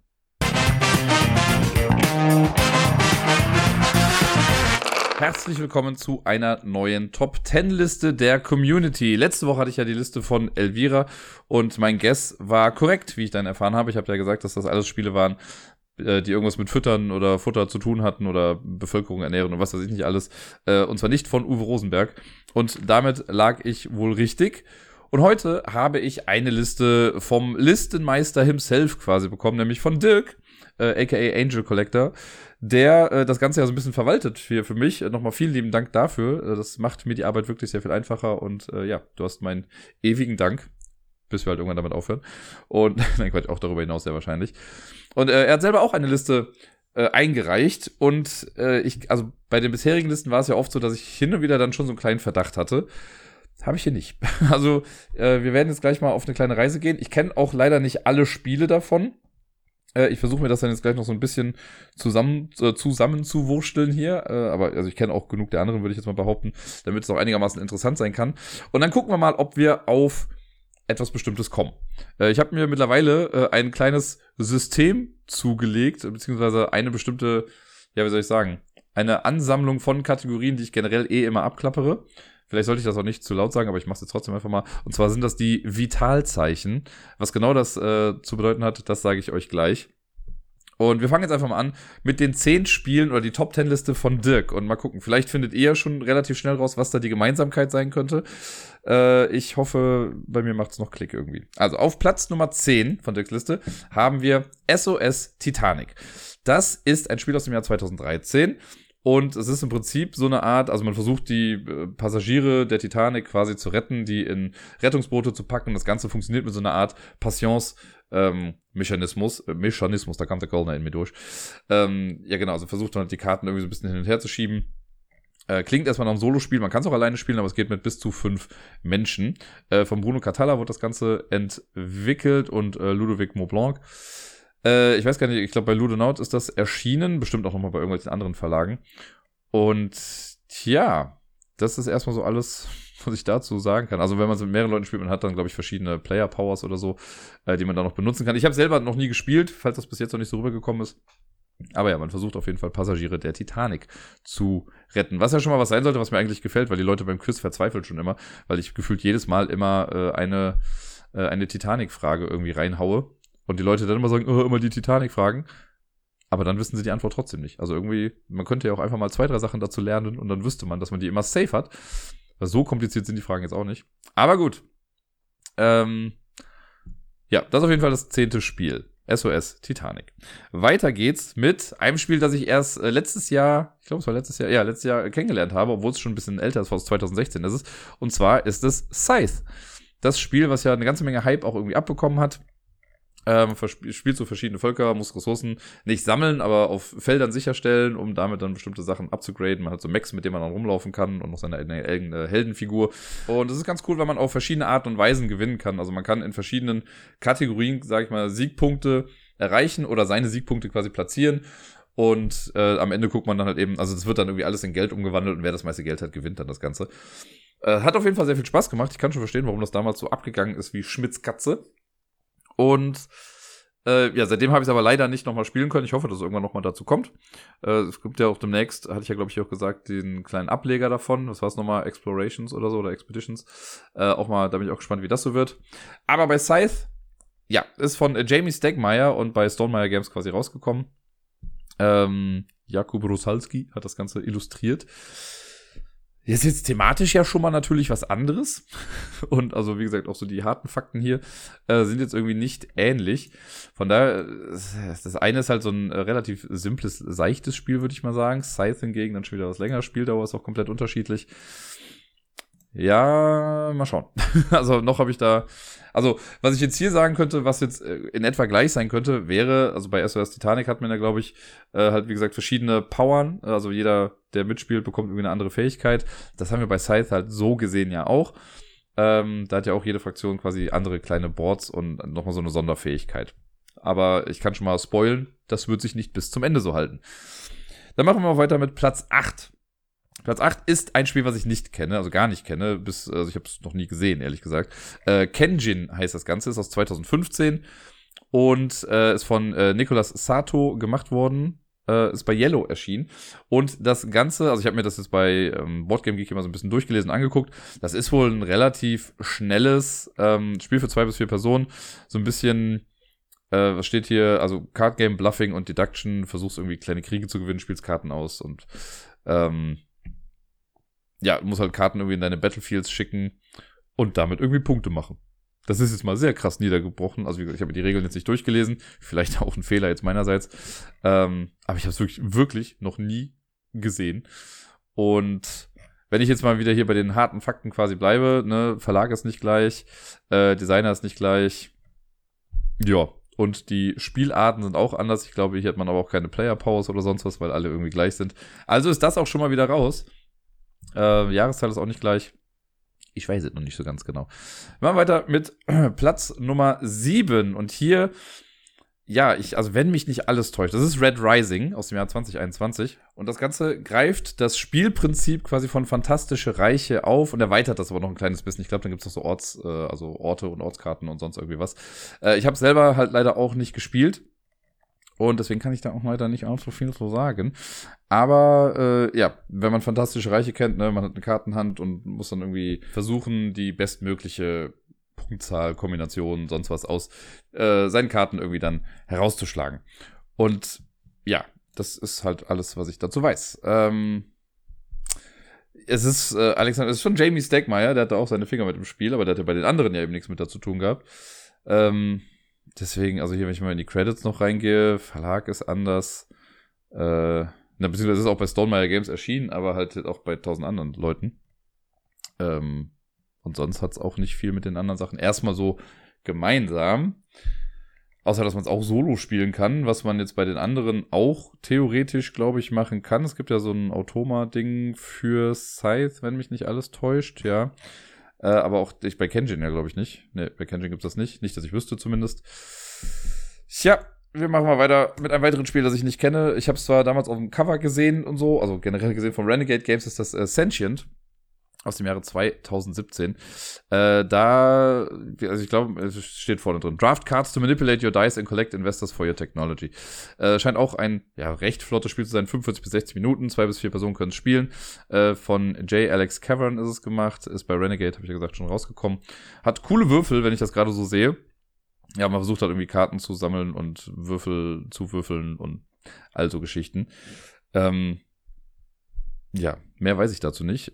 Und es ist halt auch einfach wieder komplett raus aus allem anderen, was mir vorher, was irgendwie passen würde. Weil, also jetzt der Verlag halt wirklich ein komplett anderer. Äh, es gibt keinen Solo-Modus. Es ist aus 2017. Ich weiß gar nicht, ich glaube, wir hatten jetzt ein Spiel vorher aus 2017. Ähm, aber die anderen halt eben nicht. Genau hier, nee, gar nicht wahr. 2017 war bisher das einzige. Aber noch habe ich da keine, keine Gemeinsamkeit irgendwie. Und auch thematisch ist es jetzt halt ja auch komplett anders. Also wo es jetzt bei SOS Titanic um die Titanic ging, haben wir jetzt ja schon hier irgendwie diese komische Welt von Scythe und Kenjin ist irgendwas mit Krieg und Red Rising ist eh was ganz komisches und Sentient ist jetzt irgendwie Sci-Fi. Das passt noch nicht ganz. Naja. Auf Platz Nummer 5, das wird so ein bisschen mein Benchmark-Spiel jetzt gleich sein, an dem werde ich mich viel orientieren, weil ich das, ich würde mal behaupten, also das und das Spiel auf Platz 1, die kenne ich am besten hier aus der Reihe. Und bei den beiden alleine fällt es mir schon schwer, irgendwie Gemeinsamkeiten zu finden. Äh, auf Platz Nummer 5 ist nämlich Lost Cities aus dem Jahre 1999 von Dr. Rainer Knizia und äh, bei Cosmos damals dann erschienen und bei tausend anderen Sachen dann auch. Äh, das ist dieses schöne Zwei-Personen-Spiel, wo wir äh, Karten quasi, also man macht so Expeditionen, heißt es quasi, aber wir spielen quasi bei fünf verschiedenen Farben immer Karten aus und die Karten müssen immer in aufsteigender Reihenfolge sein. Es gibt jede Karte an sich, Karte an sich nur einmal, also immer von einer Farbe, angenommen von Blau, die Karten von zwei bis zehn dann jeweils einmal und es gibt, glaube ich, drei Handschlagskarten noch. Damit kann man seine Wette quasi vergrößern am Anfang, um damit noch mehr Punkte zu machen. Und es ist immer vom Ablauf her, dass äh, ich habe eine Kartenhand von acht Karten, glaube ich. Ich spiele eine Karte aus und muss eine Karte auf die Hand nehmen und kann entweder eine Karte nehmen äh, vom Stapel oder von einem der mehreren Ablagestapel, die da sind, äh, weil jede Farbe einen eigenen Ablagestapel hat. Also wenn ich zum Beispiel ja schon die sieben gespielt habe in Schwarz, äh, Schwarz gibt's ja in Rot, ähm, und ich ziehe dann die sechs, brauche ich die nicht mehr eigentlich, weil ich die nicht mehr spielen kann, weil ich kann nur aufsteigend spielen. Manchmal möchte man die aber auch zurückhalten, weil ich, äh, weil du dann die vielleicht noch nehmen könntest und damit dann noch Punkte machen kannst. Sehr cooles Spiel, hat auf jeden Fall den Test der Zeit sowas von bestanden und hat absolut keine Gemeinsamkeiten zu dem, was bisher so großartig war. Es ist ein reines Zwei-Personen-Spiel. Äh, ja, und das war es auch schon. Also es ist auch bei Yellow mit erschienen, aber die anderen dann irgendwie nicht. Äh, es hat keinen Solo-Modus, keine Player-Powers, kein gar nichts hat es. Naja, gucken wir mal wie es so weitergeht. Auf Platz Nummer 4 ist auch ein Spiel, was ich äh, lange Zeit besessen habe. Ich habe es dann aber auch ehrlich gesagt gar nicht so oft gespielt. Das ist ein Spiel, als das rausgekommen ist, hat das eine ganze Menge Bass erzeugt. Und dann ist aber, glaube ich, vielen klar geworden, okay, das ist gar nicht so familienfreundlich, wie es vielleicht erscheint, sondern eigentlich ein ziemlich böses Spiel, nämlich Photosynthese. Das ist äh, dieses Baumspiel, wo man äh, damals bei Blue Orange Games erschien, im Jahr 2017. Da haben wir mal eine Gemeinsamkeit zu, was war das eben, Sentient oder so. Äh, und jeder kriegt eine bestimmte Baumart und man versucht dann halt seine Baum, seine Baume, ja, ist schon spät, seine Bäume zu platzieren und die quasi dann wachsen zu lassen und je größer die sind, desto mehr Sonne kriegen sie ab und so mehr Sonnenpunkte haben wir und ja, da, ja, da und versucht dann seine Samen weit zu werfen und also Geschichten. Ist ziemlich gemein eigentlich, wenn man es dann so spielt. War ganz cool vom Material, er hat halt mega überzeugt, weil das halt so nette äh, Bäume hatte, die man so ineinander gesteckt hat und jeder hat halt seine eigene kleine Baumart. Huch, da bin ich hier kurz an meinen Popschutz drangekommen. Ähm, ja, ist schön grün, das Spiel aber das war es auch irgendwie schon. Also, wie gesagt, bei Blue Orange Games von Hjalmar Hach oder so, ich weiß nicht, ob man den richtig ausspricht, äh, Sabrina Miramon hat das Ganze illustriert. Ja, und sonst auch da. Es gibt keinen Solo-Modus, nicht, dass ich wüsste zumindest. Äh, es hat wenig mit den anderen Sachen zu tun. Hier gibt's Action Points, die man irgendwie hat im Laufe eines Spiels. Ja, gut, machen wir weiter. Das sind in den Top 3. Und das dritte Spiel ist eins, was ich absolut nichts sagt. Also ich kenne die Figur dahinter. Äh, und zwar ist das ein Spiel, was äh, bei Cosmos im Deutschen erschienen ist anscheinend. Und zwar Beowulf, der sagenhafte Drachenkämpfer. Klingt schon geil. Das Cover sieht doch echt ganz nett aus, wo Beowulf gegen so einen Drachen halt kämpft. Also wer hätte das gedacht bei dem Namen? Und äh, aber also die Beschreibung hat mich schon ein bisschen irritiert, weil da steht Bit for Fame as you assist Beowulf in his legendary exploits. Also irgendwie ist man gar nicht Beowulf selbst oder so, sondern man versucht ihn nur möglichst zu assistieren oder so. Ähm, da steht auch, soll nicht verwechselt werden mit Knizias Beowulf The Movie Board Game. Also was ganz was anderes. Aber auch Dr. Rainer Knizia hat auch dieses Spiel gemacht. John Howe hat es illustriert und wie gesagt im Deutschen bei äh, Cosmos dann erschienen. Äh, hat wohl Push Your Luck und Open Drafting und all so Sachen. Aber ja, viel mehr weiß ich jetzt auch nicht großartig davon. Äh, man hat so verschiedene Auktionen, die man irgendwie durchführt für verschiedene, oder da sind verschiedene Events dann irgendwie drauf, die aus der Geschichte von Beowulf ähm, geschehen. Und man versucht dann halt Karten mit verschiedenen Skills zu bieten, äh, mit denen er das halt schaffen soll. Äh, oder auch nicht, oder wie auch immer. Und ja, irgendwie so. Es ist auf Platz 3 bei Dirk, deswegen muss es anscheinend irgendwie ganz cool sein. Oder zumindest in irgendeiner Sache ganz gut sein. Aber ich kann noch nicht genau sagen, welche das ist. Äh, ist für zwei bis fünf Personen. Ist im Jahr 2005 erschienen. Da habe ich Abi gemacht. Und äh, ja, soll in 60 Minuten durch sein. Keine Ahnung, was das hier sonst noch so kann. Vielleicht sind die alle in einer bestimmten Sortierung auf irgendeiner bestimmten Liste oder sowas zusammengefasst. Aber ich, also, ich krieg's auch nicht zusammen. Wenn ich jetzt mal oben gucke, zum Beispiel, allein jetzt die letzten beiden. Beowulf ist im Overall Rank ist es 2935 und bei den Strategy-Spielen bei 1350 und Photosynthese ist Overall bei 575, bei Abstract 43, bei Family 151, also passt auch nicht so wirklich zusammen. Gucken wir mal. Gucken wir mal, gucken wir mal. Auf Platz Nummer zwei ein Spiel, das ich auf jeden Fall kenne. Und zwar ist das Root. Das habe ich zwar, ehrlich gesagt, erst einmal, glaube ich, gespielt. Und das ist so ein, also ich habe das bei ähm, Martina und Björn hier von Fuchs und Bär, da haben wir das mal gespielt. Äh, da haben die so eine kleine Intro-Partie gemacht. Und es war an sich auch ganz cool. Ich weiß gar nicht, ich habe, glaube ich, die Katzen gehabt und habe nicht gewonnen. Äh, und es ist halt so ein bisschen, es ist ja in die Fußstapfen von Vast getreten, weil das halt auch so komplett asymmetrisch ist, aber es ist halt quasi ein sehr süß aussehendes Kriegsspiel, das Ganze, weil man halt verschiedene Parteien hat, die alle versuchen, in diesem Wald die äh, Vorherrschaft irgendwie zu gewinnen äh, und auf ihre Art und Weise irgendwie dann Punkte zu machen. Das war auf jeden Fall cool und ich mag so asymmetrische Spiele ja auch echt gerne. Und hier hätten wir auch wieder Variable Player Powers und sowas. Ähm, aber halt andere Dinge nicht. Also es ist designt ist es von äh, Cole, wie spricht man das eigentlich aus? Werle? Whirl, wie auch immer. Äh, Artist ist Kyle Farron und ist bei Leader Games erschienen. Ja, aber ja, keine Ahnung. äh, auch das hat nicht viel mit dem Rest zu tun. Also wie gesagt, bis auf hier Player Powers und sowas, die es aber halt eben bei Lost Cities nicht gibt zum Beispiel oder eigentlich so gesehen noch nicht bei Photosynthese und bei Kenshin ja anscheinend auch nicht. Ähm, keine Ahnung, ich, äh, nee. Da finde ich noch keine Gemeinsamkeit. 2018 ist das erschienen. Ja, und das letzte Spiel ist auf jeden Fall auch eins, was sehr weit oben bei mir ist. Was habe ich damals, also quasi tot gespielt, könnte man sagen. Da ist erst vor kurzem der vierte Teil erschienen, nämlich Die Legenden von Andor. Bei Cosmos erschienen von Michael Menzel, designt und auch illustriert. Und äh, bei, ja, hab ich gesagt, bei Cosmos erschienen. Schönes kooperatives Spiel, was ein bisschen Fantasy-mäßig daherkommt. Äh, und also, so ein bisschen wie als hätten wollten sie ein Herr der Ringe-Spiel machen, aber konnten es noch nicht. Jetzt gibt's ja dieses Jahr dann von Herr der Ringe auf jeden Fall ein Spiel. Äh, also auch von Cosmos. Und ich mag's halt total gerne, ne? Man läuft da durch Andor rum durch die Welt und versucht Aufgaben zu erledigen. Man muss nicht kämpfen, wenn man nicht möchte. Äh, aber wenn man kämpft, weil es irgendwie das Dorf oder die, die Burg ähm, betrifft, dann wird der Erzähler immer weiter versetzt und der triggert neue Events. Also das ist ein ganz cooler Mechanismus und es ist schon cool, wenn, wie man halt zusammenkämpfen kann und sich gegenseitig helfen kann. Die haben auch alle unterschiedliche Fähigkeiten, die Charaktere, die man da drin hat. Man kann sich entscheiden, ob man auf der männlichen oder weiblichen Seite auch kämpfen oder spielen möchte. Äh, ja, es gab zwei große Erweiterungen erstmal. Jetzt gibt's diese, die vierte, Sta oder die dritte Standalone-Erweiterung mit dem, die, was heißt das, Endless Winter, die endlose Kälte oder sowas. Äh, es gibt noch den Zwei-Personen-Ableger mit äh, hier Chada und Thorn. Thorn, ich weiß immer nicht, wie man den aussprechen soll. Und es gab ja selbst ein Buch, das habe ich auch gelesen, es war leider echt nicht gut geschrieben. Ähm, ja, tolles Spiel, also gar keine Frage und bestimmt bewusst richtig gut auf die Eins gesetzt. Aber was das hier mit dem Ganzen mit der Top Ten Liste zu tun hat, ehrlich gesagt, weiß ich noch nicht so ganz. Äh, ja, da müsste ich jetzt noch mal kurz ein bisschen laut drüber nachdenken. Aber ich habe ja anfangs angekündigt, äh, dass ich die Vitalzeichen überprüfen möchte. Und damit äh, hat es folgendes auf sich. Vital ist für mich nämlich jetzt ein Akronym. Und zwar steht äh, jeder Buchstabe in Vital für eine bestimmte Sache, die ich generell immer überprüfen möchte, dann bei diesen Top Ten Listen. Das V steht für Verlag. Das I steht für Illustration, das T für Thematik, A für Autorin und L für Lorbeeren, falls die irgendwie äh, mal den gleichen Preis oder sowas gewonnen haben. Und deswegen die Vitalzeichen, da kann ich dann einmal so kurz durchgucken, okay, Verlag ist bei allen unterschiedlich, Illustration auch von unterschiedlichen Personen. Die Thematik ist komplett unterschiedlich, also nicht komplett unterschiedlich, aber schon unterschiedlich genug. Äh, AutorInnen sind auch unterschiedlich. Bei den Lorbeeren habe ich jetzt ehrlich gesagt noch gar nicht genau geguckt. Da könnte ich jetzt nochmal nachgucken, ob die irgendwie die gleichen Preise irgendwie gewonnen haben. Also Ando hat ja relativ viele irgendwie abgeräumt, aber ich müsste mir jetzt mal, ich guck mal bei Kenjin, ob Kenjin irgendwas gerissen hat. Ich meine nämlich nicht. Und wenn ich jetzt so nachgucke, zumindest bei Boardgame Geek wird das jetzt ja auch nicht großartig gezeigt, dass sie was gewonnen haben. Äh, und das Forum ist relativ überschaubar, deswegen könnte ich da mal kurz nachgucken. Aber nee, äh, wenn ich jetzt nachgucke, hat wohl auch nichts gewonnen. Also es kann es auch schon mal nicht Preise sein.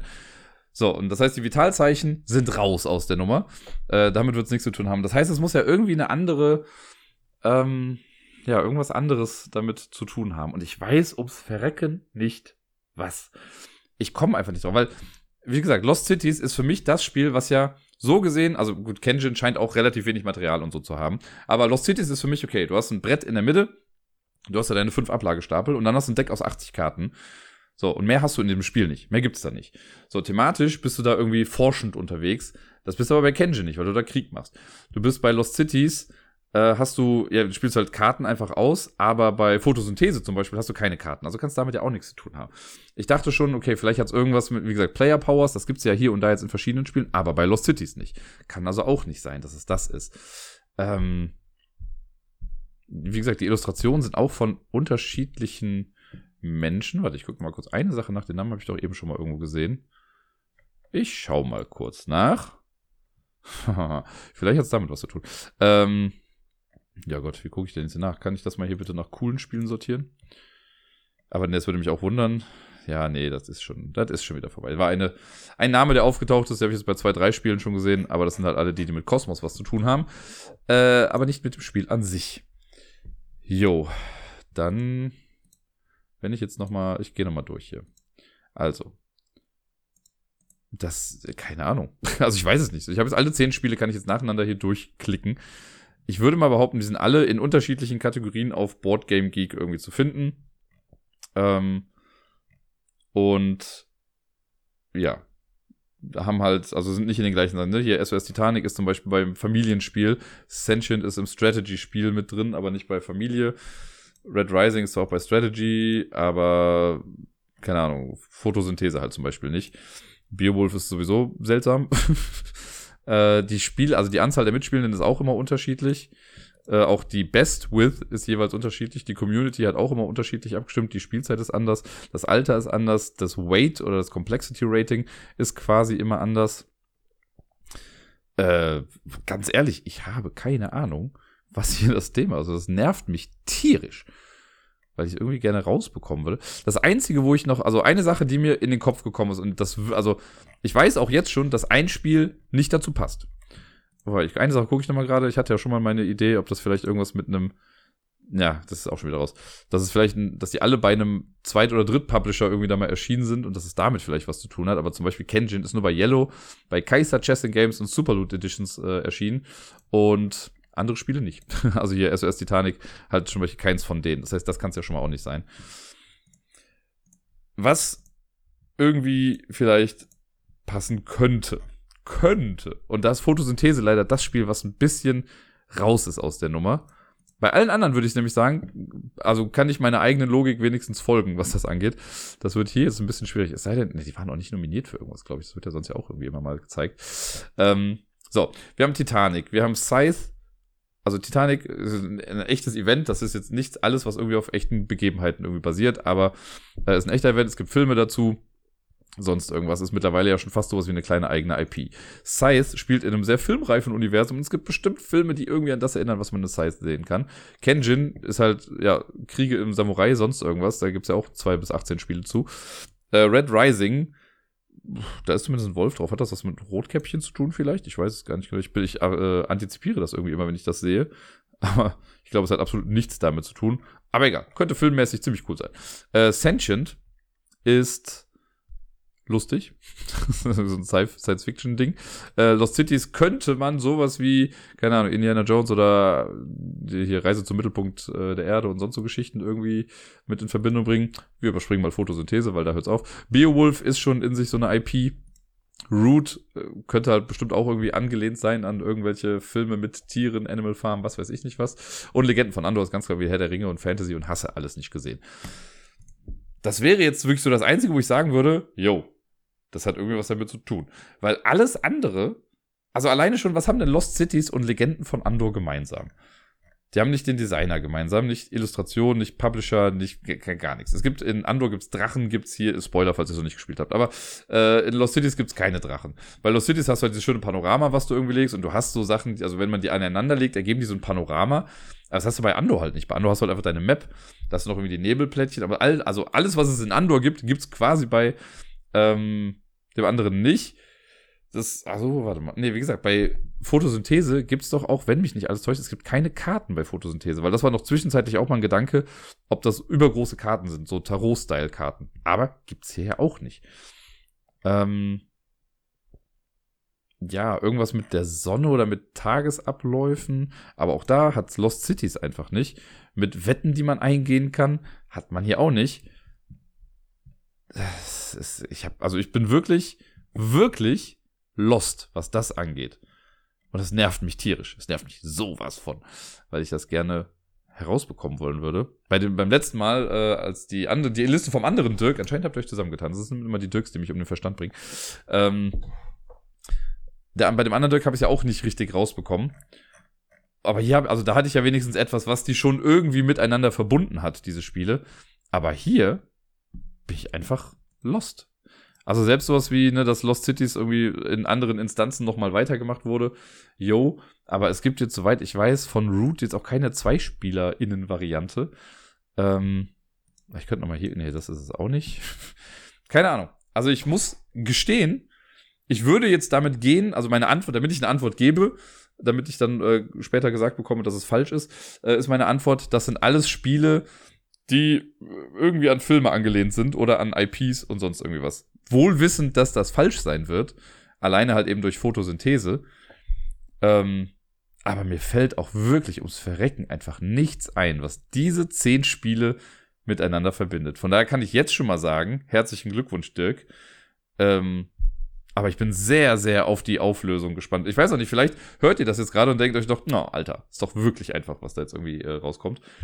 Aber ich habe keine Ahnung. Also entweder stehe ich hart auf dem Schlauch oder es ist halt eine echt schwierige Liste. Was ja auch okay ist. Also ich gebe mich auch gerne mal geschlagen. Äh, einmal ist es jetzt ja schon passiert. Und es darf auch gerne noch ein zweites, meinetwegen auch noch ein paar Mal mehr äh, geschehen. Aber ein, warte mal, eine Sache. Nee, aber also. Hm. Okay, eine Sache gucke ich jetzt noch nach. Eine letzte Sache. Ich weiß, ich habe eben schon gesagt, dass ich jetzt eine Antwort gegeben habe, aber gebt mir das noch. Ihr könnt noch kurz mit live dabei sein. Äh, das wird sich sehr wahrscheinlich jetzt aber auch schnell erledigt haben. Und zwar gucke ich mal gerade, weil wir spielen ja immer relativ viel auf Boardgame Arena. Ob das, aber wobei Root ist, glaube ich, nicht auf Boardgame Arena. Und das wird wahrscheinlich dann auch nicht, äh, nicht woanders zu finden sein. Hier, Spiele, Spiele. Dann zeige mir, was für Spiele es hier gibt. Übersicht. Ja, wobei, also, nee. Nee, nee, ich bin, äh, ich bin raus. Ich habe keine Ahnung. Ich möchte jetzt auch nicht zu sehr eure Zeit hier äh, äh, in Anspruch nehmen. Das, das wird es auch nicht sein. Nee.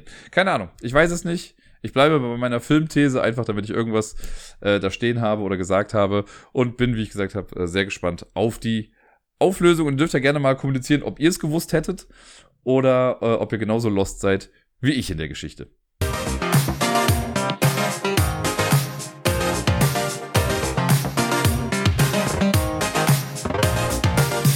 Und sonst so. Ja, irgendwie habe ich viel zu erzählen, aber auch irgendwie gar nicht so viel zu erzählen. Wenn ich auf meine Liste gucke, ist das gar nicht so mega viel. Äh, letzte Woche Montag hat ja angefangen mit äh, zum einen dem Quiz und Bödi war ja zu Besuch, aber es war wirklich ein sehr kurzer Besuch, weil sie äh, quasi, sie ist so angekommen, dass ich sie mit Miepel nach dem Kindergarten quasi abgeholt habe. Dann haben wir zusammen noch irgendwie ein bisschen Zeit verbracht. Äh, dann habe ich ja mit ihr Terra Pyramides gespielt und dann ist sie mit zum Quiz gekommen. Da hat sie dann bei Isle of Lamp mitgemacht. Das war sehr cool, weil die Lampen auch mal wieder alle da waren. Und äh, da wurde sie nett aufgenommen. Ich habe dann halt eben das Quiz moderiert. Es war auch ein ganz nettes Quiz, wie ich finde. Äh, also von meinem persönlichen Gefühl her war es irgendwie ganz nett. Und ich hatte als Themenrunde, hatte ich ja mich, also die, ich hatte sogar zwei Themenrunden. Die erste Themenrunde war der Super Bowl ähm, oder generell Football dann. Und dann habe ich aber gesagt, es gibt zwei Themenrunden und die letzte Themenrunde war Themenrunde Dirk, wo ich halt Sachen in Anführungszeichen über mich gefragt habe, aber schon so, dass man das wissen kann. Also ich habe dann auch gesagt, ey, mein Lieblingsspiel ist Pandemie. In welcher Stadt befindet sich das CDC? Äh, und ah, das hat sich jetzt gereimt, aber das war jetzt nicht der Trick an der Geschichte. So Geschichten auf jeden Fall, dass ich halt zwar zu Sachen Bezug genommen habe oder äh, dass mein absolutes Lieblingsbuch die Bibel nach Biff ist und wer ist der Autor davon? So, so Sachen habe ich dann eben gefragt. War auf jeden Fall ganz nett. Und die Musikrunde, waren dann auch alles Lieder aus dem Jahre 1986. Kleiner Flashback. Äh, war aber so ganz nett. Und dann sind wir halt danach im Küsten nach Hause gegangen, sind aber auch quasi direkt eingepennt und am nächsten Morgen musste Bödi dann aber auch schon relativ früh wieder los, um neun oder so. Das heißt, äh, ja, wir hatten, im Prinzip hatten wir gemeinsam diese eine Stunde zu Hause, wo wir Terra Pyramides gespielt haben und sonst war das jetzt kein großer Besuch. Aber trotzdem habe ich mich sehr, sehr gefreut, sie zu sehen, weil wir uns ja aufgrund der Entfernung, weil sie wohnt äh, auf der anderen Seite des Landes, also rechts quasi, ähm, da sehen wir uns halt nicht allzu oft. Deswegen ist es immer schön, auch wenn man sich irgendwie nur kurz trifft. Und sie hat halt generell so eine kleine NRW-Rundreise gemacht äh, und da ganz viele Leute getroffen, weil eben in NRW halt die cooleren Leute wohnen. Kann man ja nicht ändern. Ja, und äh, ansonsten war die Woche, keine Ahnung, also Arbeit war relativ normal, würde ich sagen. Es war halt für mich eine kurze Woche durch Karneval. Äh, aber mit Miepel habe ich ein bisschen was gemacht. Die hat ja dann von, ähm, von Dienstag auf Mittwoch hat sie bei mir geschlafen. Das war auch ganz süß, weil wir am Dienstag, da habe ich sie aus dem Kindergarten abgeholt und äh, auf dem Weg zurück sind wir dann zum Spielplatz gegangen. Also ich wollte erst auf einen anderen Spielplatz, der war aber mega voll und ich weiß, dass Miepel das nicht so gerne mag, wenn alles so super voll ist irgendwie, weil sie da sich noch schwer damit tut, irgendwie mit anderen Kindern irgendwie in Kontakt zu treten oder unbefangen mit denen erstmal zu spielen oder so. Und dann dachte ich mir, komm, wir gehen einfach mal ein bisschen weiter, dann, wenn der so voll ist, wird der andere wahrscheinlich nicht so voll sein und dem war dann auch so. Der ist halt auch ein bisschen kleiner, aber da gibt es so eine kleine Seilbahn, die sie auch mag. Und dann sind wir da erstmal draufgegangen und da war ein anderes Kind gerade auf einer Schaukel und wir haben das aber gar nicht also wir sind quasi hinter dem Kind lang gegangen, haben das gar nicht gesehen und waren dann erst bei der Seilbahn und sonst was. Und dann haben wir aber irgendwann festgestellt, ah, das ist doch die XY. Die, äh, das war ein Kind, das quasi bei Miepel mit bei der Tagesmutter war. Die haben quasi zeitgleich die Tagesmutter auch verlassen, weil die beide in den Kindergarten angekommen sind, nur halt in unterschiedliche Kindertagesstätten. Und äh, jetzt haben wir uns da halt das erste Mal gefühlt wiedergesehen nach der ganzen Zeit. Die beiden haben sich auch dann quasi sofort erkannt und dann auch ein bisschen miteinander gespielt. Und ja, das war echt süß, weil wir dann, also eigentlich wollte ich auch noch irgendwie einkaufen gehen und was weiß ich nicht alles. Haben wir dann im Endeffekt, ne, wir sind glaube ich sogar noch mal losgegangen zum Einkaufen. Aber alles ein bisschen schneller gemacht, weil wir halt echt anderthalb Stunden dann mit denen da zusammen waren. Die Mutter kam, also da war glaube ich die Nanny mit dabei irgendwie von ihr. Dann kam die Mutter aber auch noch mit dazu, die ich ja dann auch noch kenne, mit der haben wir auch noch gequatscht. Und das war echt ein total süßer Nachmittag, haben viel mit Kreide irgendwie gemalt und es war glaube ich für Miepel was wirklich, wirklich schön. Äh, und sie war dann auch gut durch an dem Abend. Also wir sind noch baden gegangen später. Äh, und sie ist relativ flott dann eingepennt. Das war schon echt sehr süß. Und ja, ansonsten, äh, genau, ich habe am, dann war ja Karneval in Köln, beziehungsweise es ist quasi ja noch bis morgen auch noch aktiv dran. Ähm, heute ist ja Rosenmontag. Und morgen ist Veilchen-Dienstag. Äh, da könnte man noch mal auf ein paar Leute treffen, die verkleidet irgendwie rumlaufen. Und im Kindergarten wurde auch Karneval gefeiert. Ich hatte selbst zum Glück frei, äh, jetzt komplett an den Karnevalstagen, also schon von Donnerstag an. Äh, morgen habe ich auch noch frei, glücklicherweise. Und an dem Donnerstag ist Miepel halt dann verkleidet in den Kindergarten gegangen als Flamingo. Es war sehr süß. Letztes Jahr habe ich mit ihr das Kostüm schon gekauft. Da hatte sie das bei der Tagesmutter an und sie wollte jetzt auch wieder gerne als Flamingo gehen. Und sie hat sich, warum auch immer, äh, immer wenn wir drüber gesprochen haben, ohne dass ich das irgendwie eingebracht hätte, hat sie aber selber mal gesagt, äh, Miepel Flamingo und Papa als Krokodil. Ich so, okay, aber ich verkleide mich ja nicht wirklich. Aber wie ich halt so bin, ich möchte mein Kind ja auch irgendwie glücklich machen, habe ich mich dann in der Nacht von Mittwoch auf äh, Donnerstag noch schnell einmal dran gesetzt und ich habe so eine grüne Mütze quasi vom Ablagestapel und da habe ich aber dann so Papierzähne unten dran geklebt äh, also unter den Sichtschirm von der Mütze, von der Cappy. Und oben drauf habe ich noch so Augen drauf geklebt, damit ich halt minimalst verkleidet bin. Ich bin ja, also nicht, verkleide mich ja nicht wirklich oft irgendwie, was das angeht. Äh, aber damit, ja, damit sie quasi sieht, ich habe ihr zugehört und sie musste auch sehr, sehr lachen und fand das sehr witzig, als ich dann da ankam. Äh, die hatten dann nur einen kurzen Tag, irgendwie nur bis 12.30 Uhr, haben ein bisschen Party gemacht. Äh, und da war sie auch echt ganz gut durch. Dann sind wir erstmal nach Hause gegangen, haben hier noch ein bisschen was gespielt und dann ist sie irgendwann einfach quasi umgefallen im Bett und hat ein bisschen was geschlafen. Aber es war sehr süß. Ich glaube, ihr erste, die erste bewusste Berührung mit Karneval war jetzt ganz nett. Ich überlege gerade noch, ob ich, weil sie ist jetzt übers Wochenende selber auch weg gewesen. Also ich habe den äh, Freitag noch äh, zur Hälfte quasi mit ihr verbracht. Komme ich gleich nochmal zu. Aber sie ist jetzt gerade auf jeden Fall oder kommt heute Abend erst aus der Schweiz wieder. Äh, da war sie mit Gerda. Und morgen ist sie dann ab Mittag bei mir.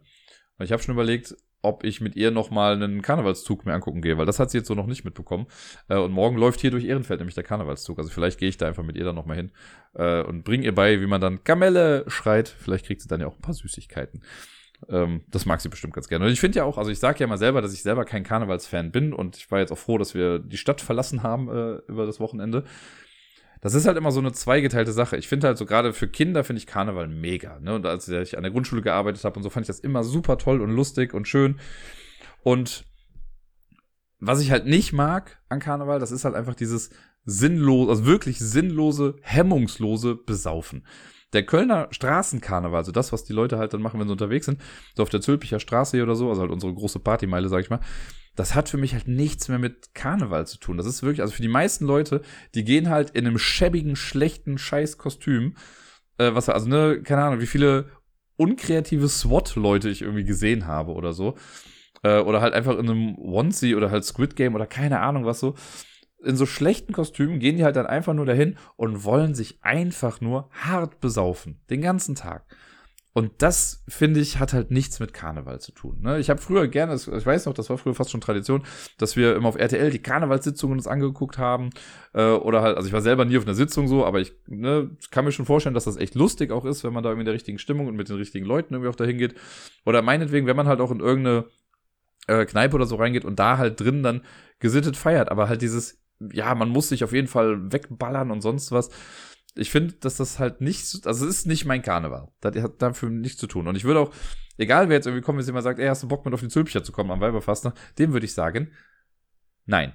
Wahrscheinlich würde ich ein paar andere Worte noch mit dazu packen, aber die Kernaussage wäre nein.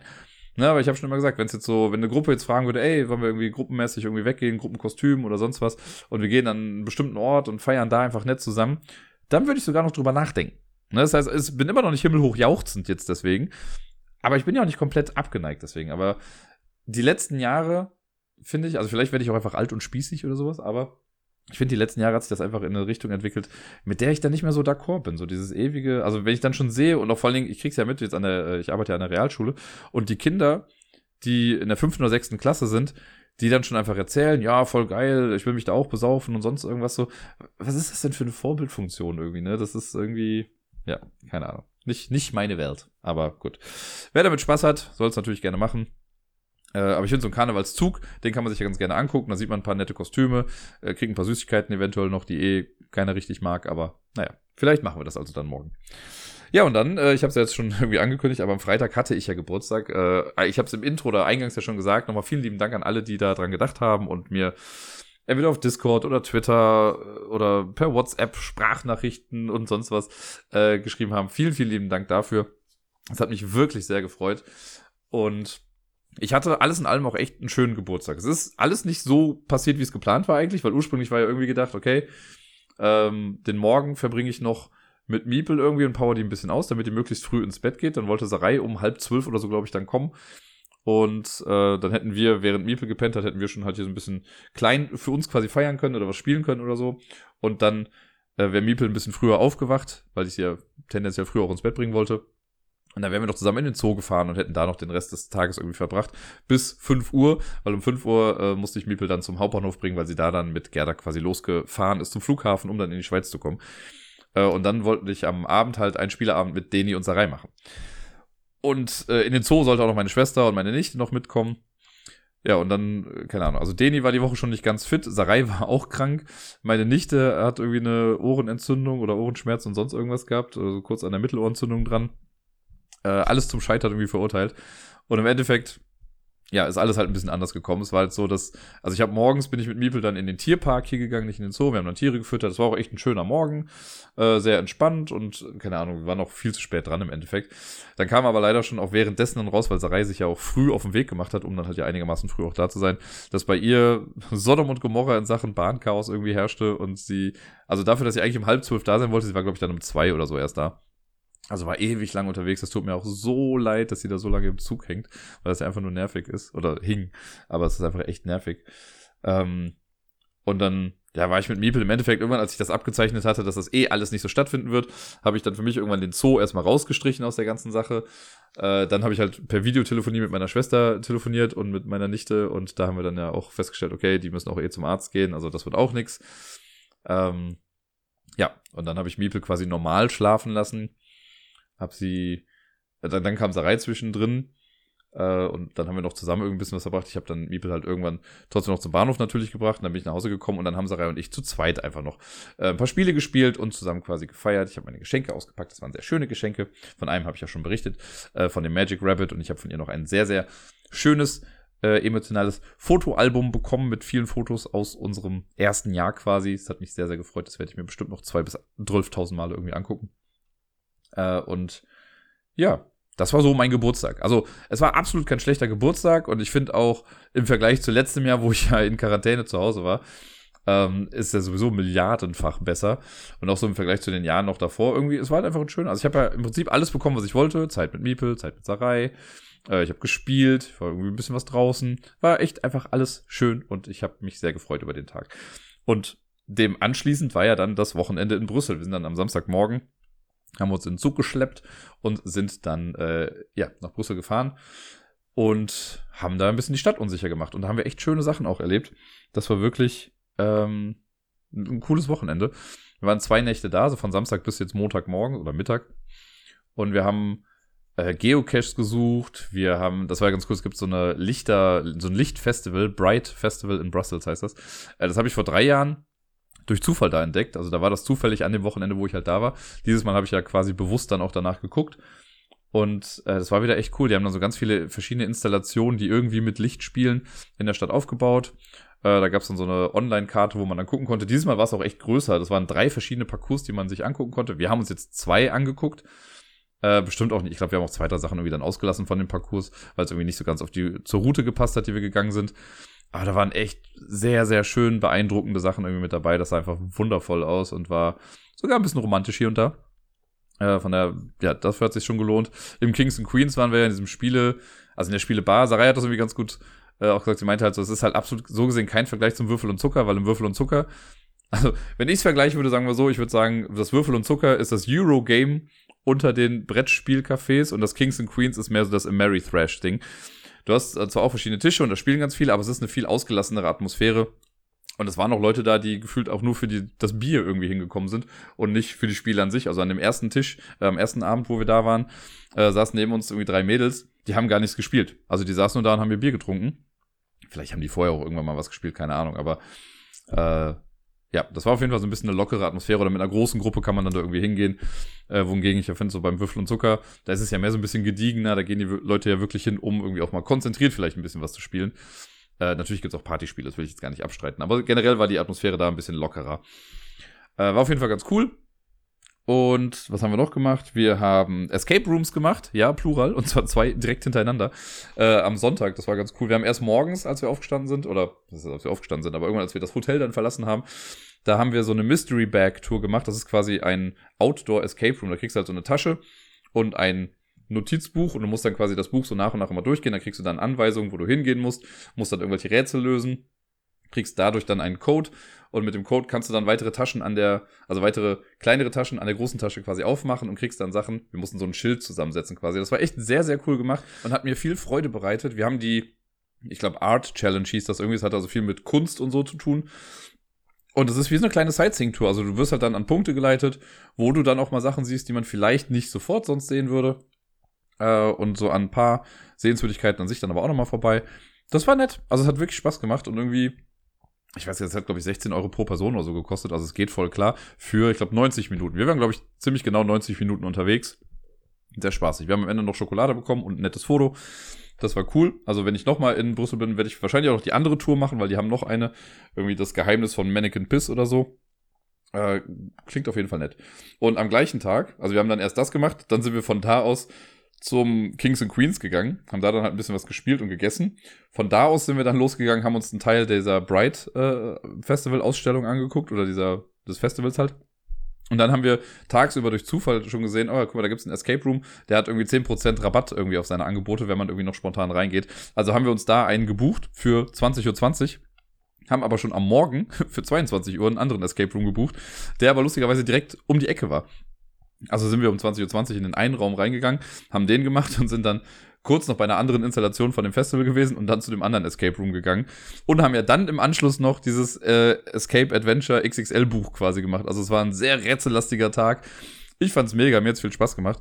Bei den Escape Rooms, äh, wir haben, also der erste, den wir gemacht haben, das war der Bankjob, wo wir quasi erst in einer Bar waren und da mussten wir einen Weg finden, quasi nebenan in die Bank einzubrechen. Ähm, und ja, der Raum war, also an sich, so von der Ausstattung sah der ganz cool aus, aber wir hatten beide das Gefühl, wir sind mega schlecht. Diese, also gefühlt haben wir von allen Rätseln, die da drin vorkommen, haben wir vielleicht zwei ohne Hinweis gelöst. Bei an, allen anderen brauchten wir irgendwie eine Unterstützung, weil das irgendwie nicht so klar war, was da gemacht werden muss. Und ein paar Sachen wirkten auch so super random. Also da war eine Sache, also wir haben es im Endeffekt geschafft. Wir sind rausgekommen mit, keine Ahnung, noch 30 Sekunden auf der Uhr oder so. Das war auch so ein bisschen antiklimaktisch, hatte ich das Gefühl.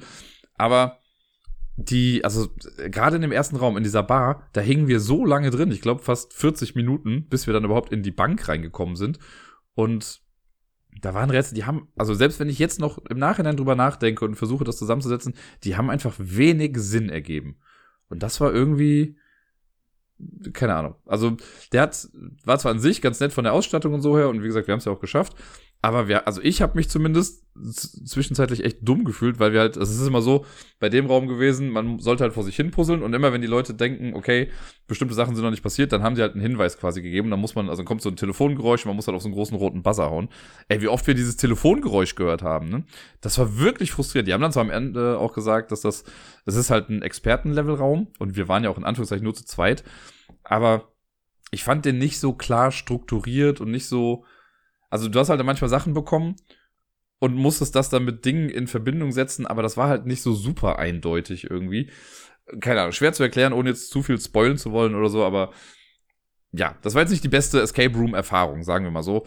Äh, ich habe mal in Lettland einen Bankjob quasi gemacht, wo man wo einbrechen wollte und das war halt, also keine Ahnung, dagegen ist das, was wir jetzt hier in Brüssel gemacht haben, die Wish-Version davon gewesen. Aber am gleichen Abend, wie gesagt, haben wir um 22 Uhr noch einen anderen Raum gemacht und der hat halt wirklich, der hat sowas von entschädigt dafür. Der war so genial, so cool, der Raum. Äh, das war die, die Residenz von äh, Fogg, also von dem Typen hier aus 80 Tage um die Welt. Äh, in 80 Tagen um die Welt. Und äh, storymäßig ging es ein bisschen darum, okay, wir sind jetzt bei ihm im Büro, er ist gerade leider nicht da, er plant jetzt eine neue Reise, er möchte seinen Rekord quasi brechen und er braucht halt die Besten der Besten, äh, um irgendwie da mitzukommen. Und ja, müssen einfach diverseste Rätsel irgendwie lösen, um wieder rauszukommen. Und wir waren, also das war, glaube ich, sehr viel Euphorie auch mit dabei, weil es ist ja kein Geheimnis, dass es in Escape Rooms immer mal noch versteckte Räume oder zweite Räume oder sonst irgendwie sowas gibt. Und hier in dem Raum war es sogar relativ offensichtlich, weil wir kamen rein und es gab halt dann direkt noch eine Tür, die in den anderen Raum ging, die aber halt zu war.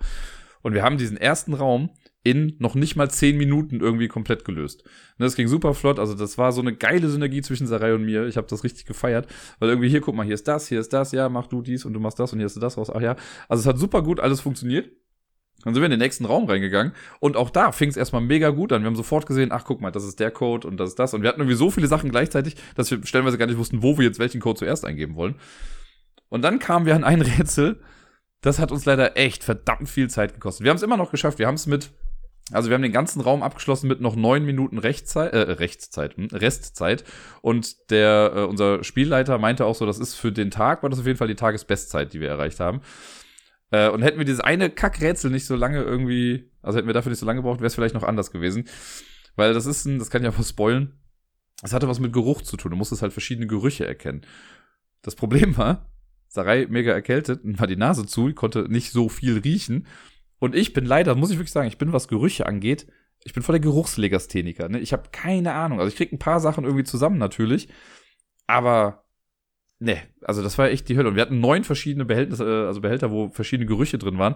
Und irgendwann riechst du halt auch einfach nichts mehr, ne? Wenn du irgendwie an verschiedensten Sachen riechst. Ich hätte halt irgendwas noch gebraucht, so als geruchsneutral äh, Macher. Irgendwie, wir haben später darüber gesprochen, dass Kaffee eigentlich so eine Wirkung erzielt. Das gab's da halt aber leider nicht. Ich musste die Dinger wegstellen, vor allem habe ich irgendwann noch ein bisschen Kopfschmerzen bekommen, weil ich halt diese ganzen äh, Öle und Gase irgendwie mal eingeatmet habe. Und wie gesagt, ich bin da doch echt schlecht so. Ich habe dann an einem gerochen und habe dann, ohne dass ich Sarai quasi erstmal gesagt habe oder eine Vermutung in den Raum gestellt habe, habe sie nur gefragt, okay, wenn du jetzt eins von den Sachen bestimmen müsstest, von den neuen, also wir wussten, welche Gerüche es gibt, aber nicht, welche halt wozu gehört. Wenn du äh, einen davon, oder wenn du jetzt sagen musst, was von den Sachen riecht wie Lakritz, und dann kam bei ihr sofort Anis. Ich so, okay, dann wird das wohl Anis sein, weil das halt mega krass nach Lakritz äh, gerochen hat und ich hasse Lakritz. Von daher habe ich das irgendwie recht schnell dann auch erkannt. Dann wussten wir das. Aber dann gab es halt auch so Sachen, die so super ähnlich irgendwie waren, die, die habe ich schlecht auseinandergehalten bekommen. Wir haben dann eins irgendwann als Hinweis, nachdem wir da, glaube ich, für 20, 30 Minuten dranhingen, haben wir dann als Hinweis bekommen und damit haben wir es dann so ein bisschen auch brute forcen können, aber wir haben es dann zumindest rausbekommen. Und ab da ging es dann auch wieder. Ab da war dann wieder voll der Flow drin und wir haben halt alles super schnell irgendwie lösen können. Äh, also ich glaube, wir hätten bestimmt noch mal also hätten wir an dem Rätsel nicht so lange gebraucht, hätten wir bestimmt noch mal 15, 20 Minuten irgendwie schneller sein können. Äh, vielleicht eher 15, aber Trotzdem war das ein richtig cooler Raum, so sehr liebevoll gestaltet, sehr, ja, die Rätsel waren spaßig, cooles Material und auch die Leute, also der eine Typ, der jetzt mit uns das gemacht hat, der war super nett. Ähm, also das war bei äh, Enigma, kann ich jetzt mal äh, als Werbung kurz irgendwie für die sagen. Enigma.be ist da die Webseite für. Wir haben da diesen Fog-Raum gemacht, es gibt noch einen Nautilus-Raum und die arbeiten gerade an einem also ich nenne es jetzt mal einen Harry Potter Raum, es ist nicht Harry Potter lizenziert oder sonst irgendwas, aber es geht halt um eine magische Schule. Ähm, und der soll wohl noch mal Next Level irgendwie sein. Und wenn der fertig ist, ich glaube, irgendwann müssen wir halt noch mal nach Brüssel fahren, um diesen Raum dann eben zu machen. Das, äh, da habe ich auf jeden Fall echt Bock zu. Es war sehr cool. Und ja, deswegen aber auch sehr rätsellastig das Ganze. Dann mit diesem Mystery Bag, zwei Escape Rooms und dann noch dieses Escape Adventure Spiel. Das hat äh, sehr viel Bock gemacht. Und ansonsten sind wir halt noch ein bisschen durch die Stadt gelaufen. In Brüssel gibt's halt auch sehr viel Street Art und Kunst an den Wänden. Äh, vielleicht habe ich mich hier und da auch ein bisschen noch mit verewigt. Und das, äh, ist einfach, ich mag die Stadt total gerne. Also natürlich hat die auch ihre Schattenseiten. Ich finde, dass die stellenweise irgendwie sehr runtergekommen ist und auch verdreckt ist. Also es liegt irgendwie dauernd Müll irgendwie auf den Straßen. Äh, aber so, wenn man das jetzt für den künstlerischen Anteil irgendwie sieht, ist das auf jeden Fall eine sehr, sehr tolle Stadt. Und es war nicht einfach, sie heute wieder zu verlassen. Und äh, ich bin auch auf jeden Fall jetzt in so einem After-Weekend-Blues. Ich meine, ich habe morgen noch einen freien Tag, von daher ist es noch nicht ganz so super schlimm, aber ich meine, jetzt habe ich auch wieder dreieinhalb Tage quasi voll mit gehabt und das ist auch dann immer, ja, dann blutet mir immer so ein bisschen das Herz, wenn wir uns dann doch wieder trennen müssen quasi und wissen, okay, wir sehen uns erst wieder in spätestens zwei Wochen. Das ist dann immer so ein bisschen, ja, bisschen die Krux an der Fernbeziehung dann natürlich. Äh, wir geben natürlich beide unser Bestes, dass es trotzdem klappt. Aber äh, in dem Moment will man das ja irgendwie auch alles irgendwie nicht wissen und deswegen bin ich da gerade noch, äh, hänge ich noch sehr den Emotionen des Wochenendes hinterher. Es war auf jeden Fall sehr toll. Deswegen, weil ich weiß, dass du jetzt hörst, äh, auch nochmal vielen lieben Dank für das wunderschöne Wochenende. Und äh, bitte mehr. More, please. Nun denn, das soll es für heute dann wohl gewesen sein. Ist jetzt auch eine relativ lange Episode gewesen. Ich hoffe, ihr habt alle äh, ein schönes Wochenende gehabt und ihr werdet jetzt alle eine schöne Woche haben. Ich hoffe, ihr bleibt gesund, ihr spielt viel und bis dann.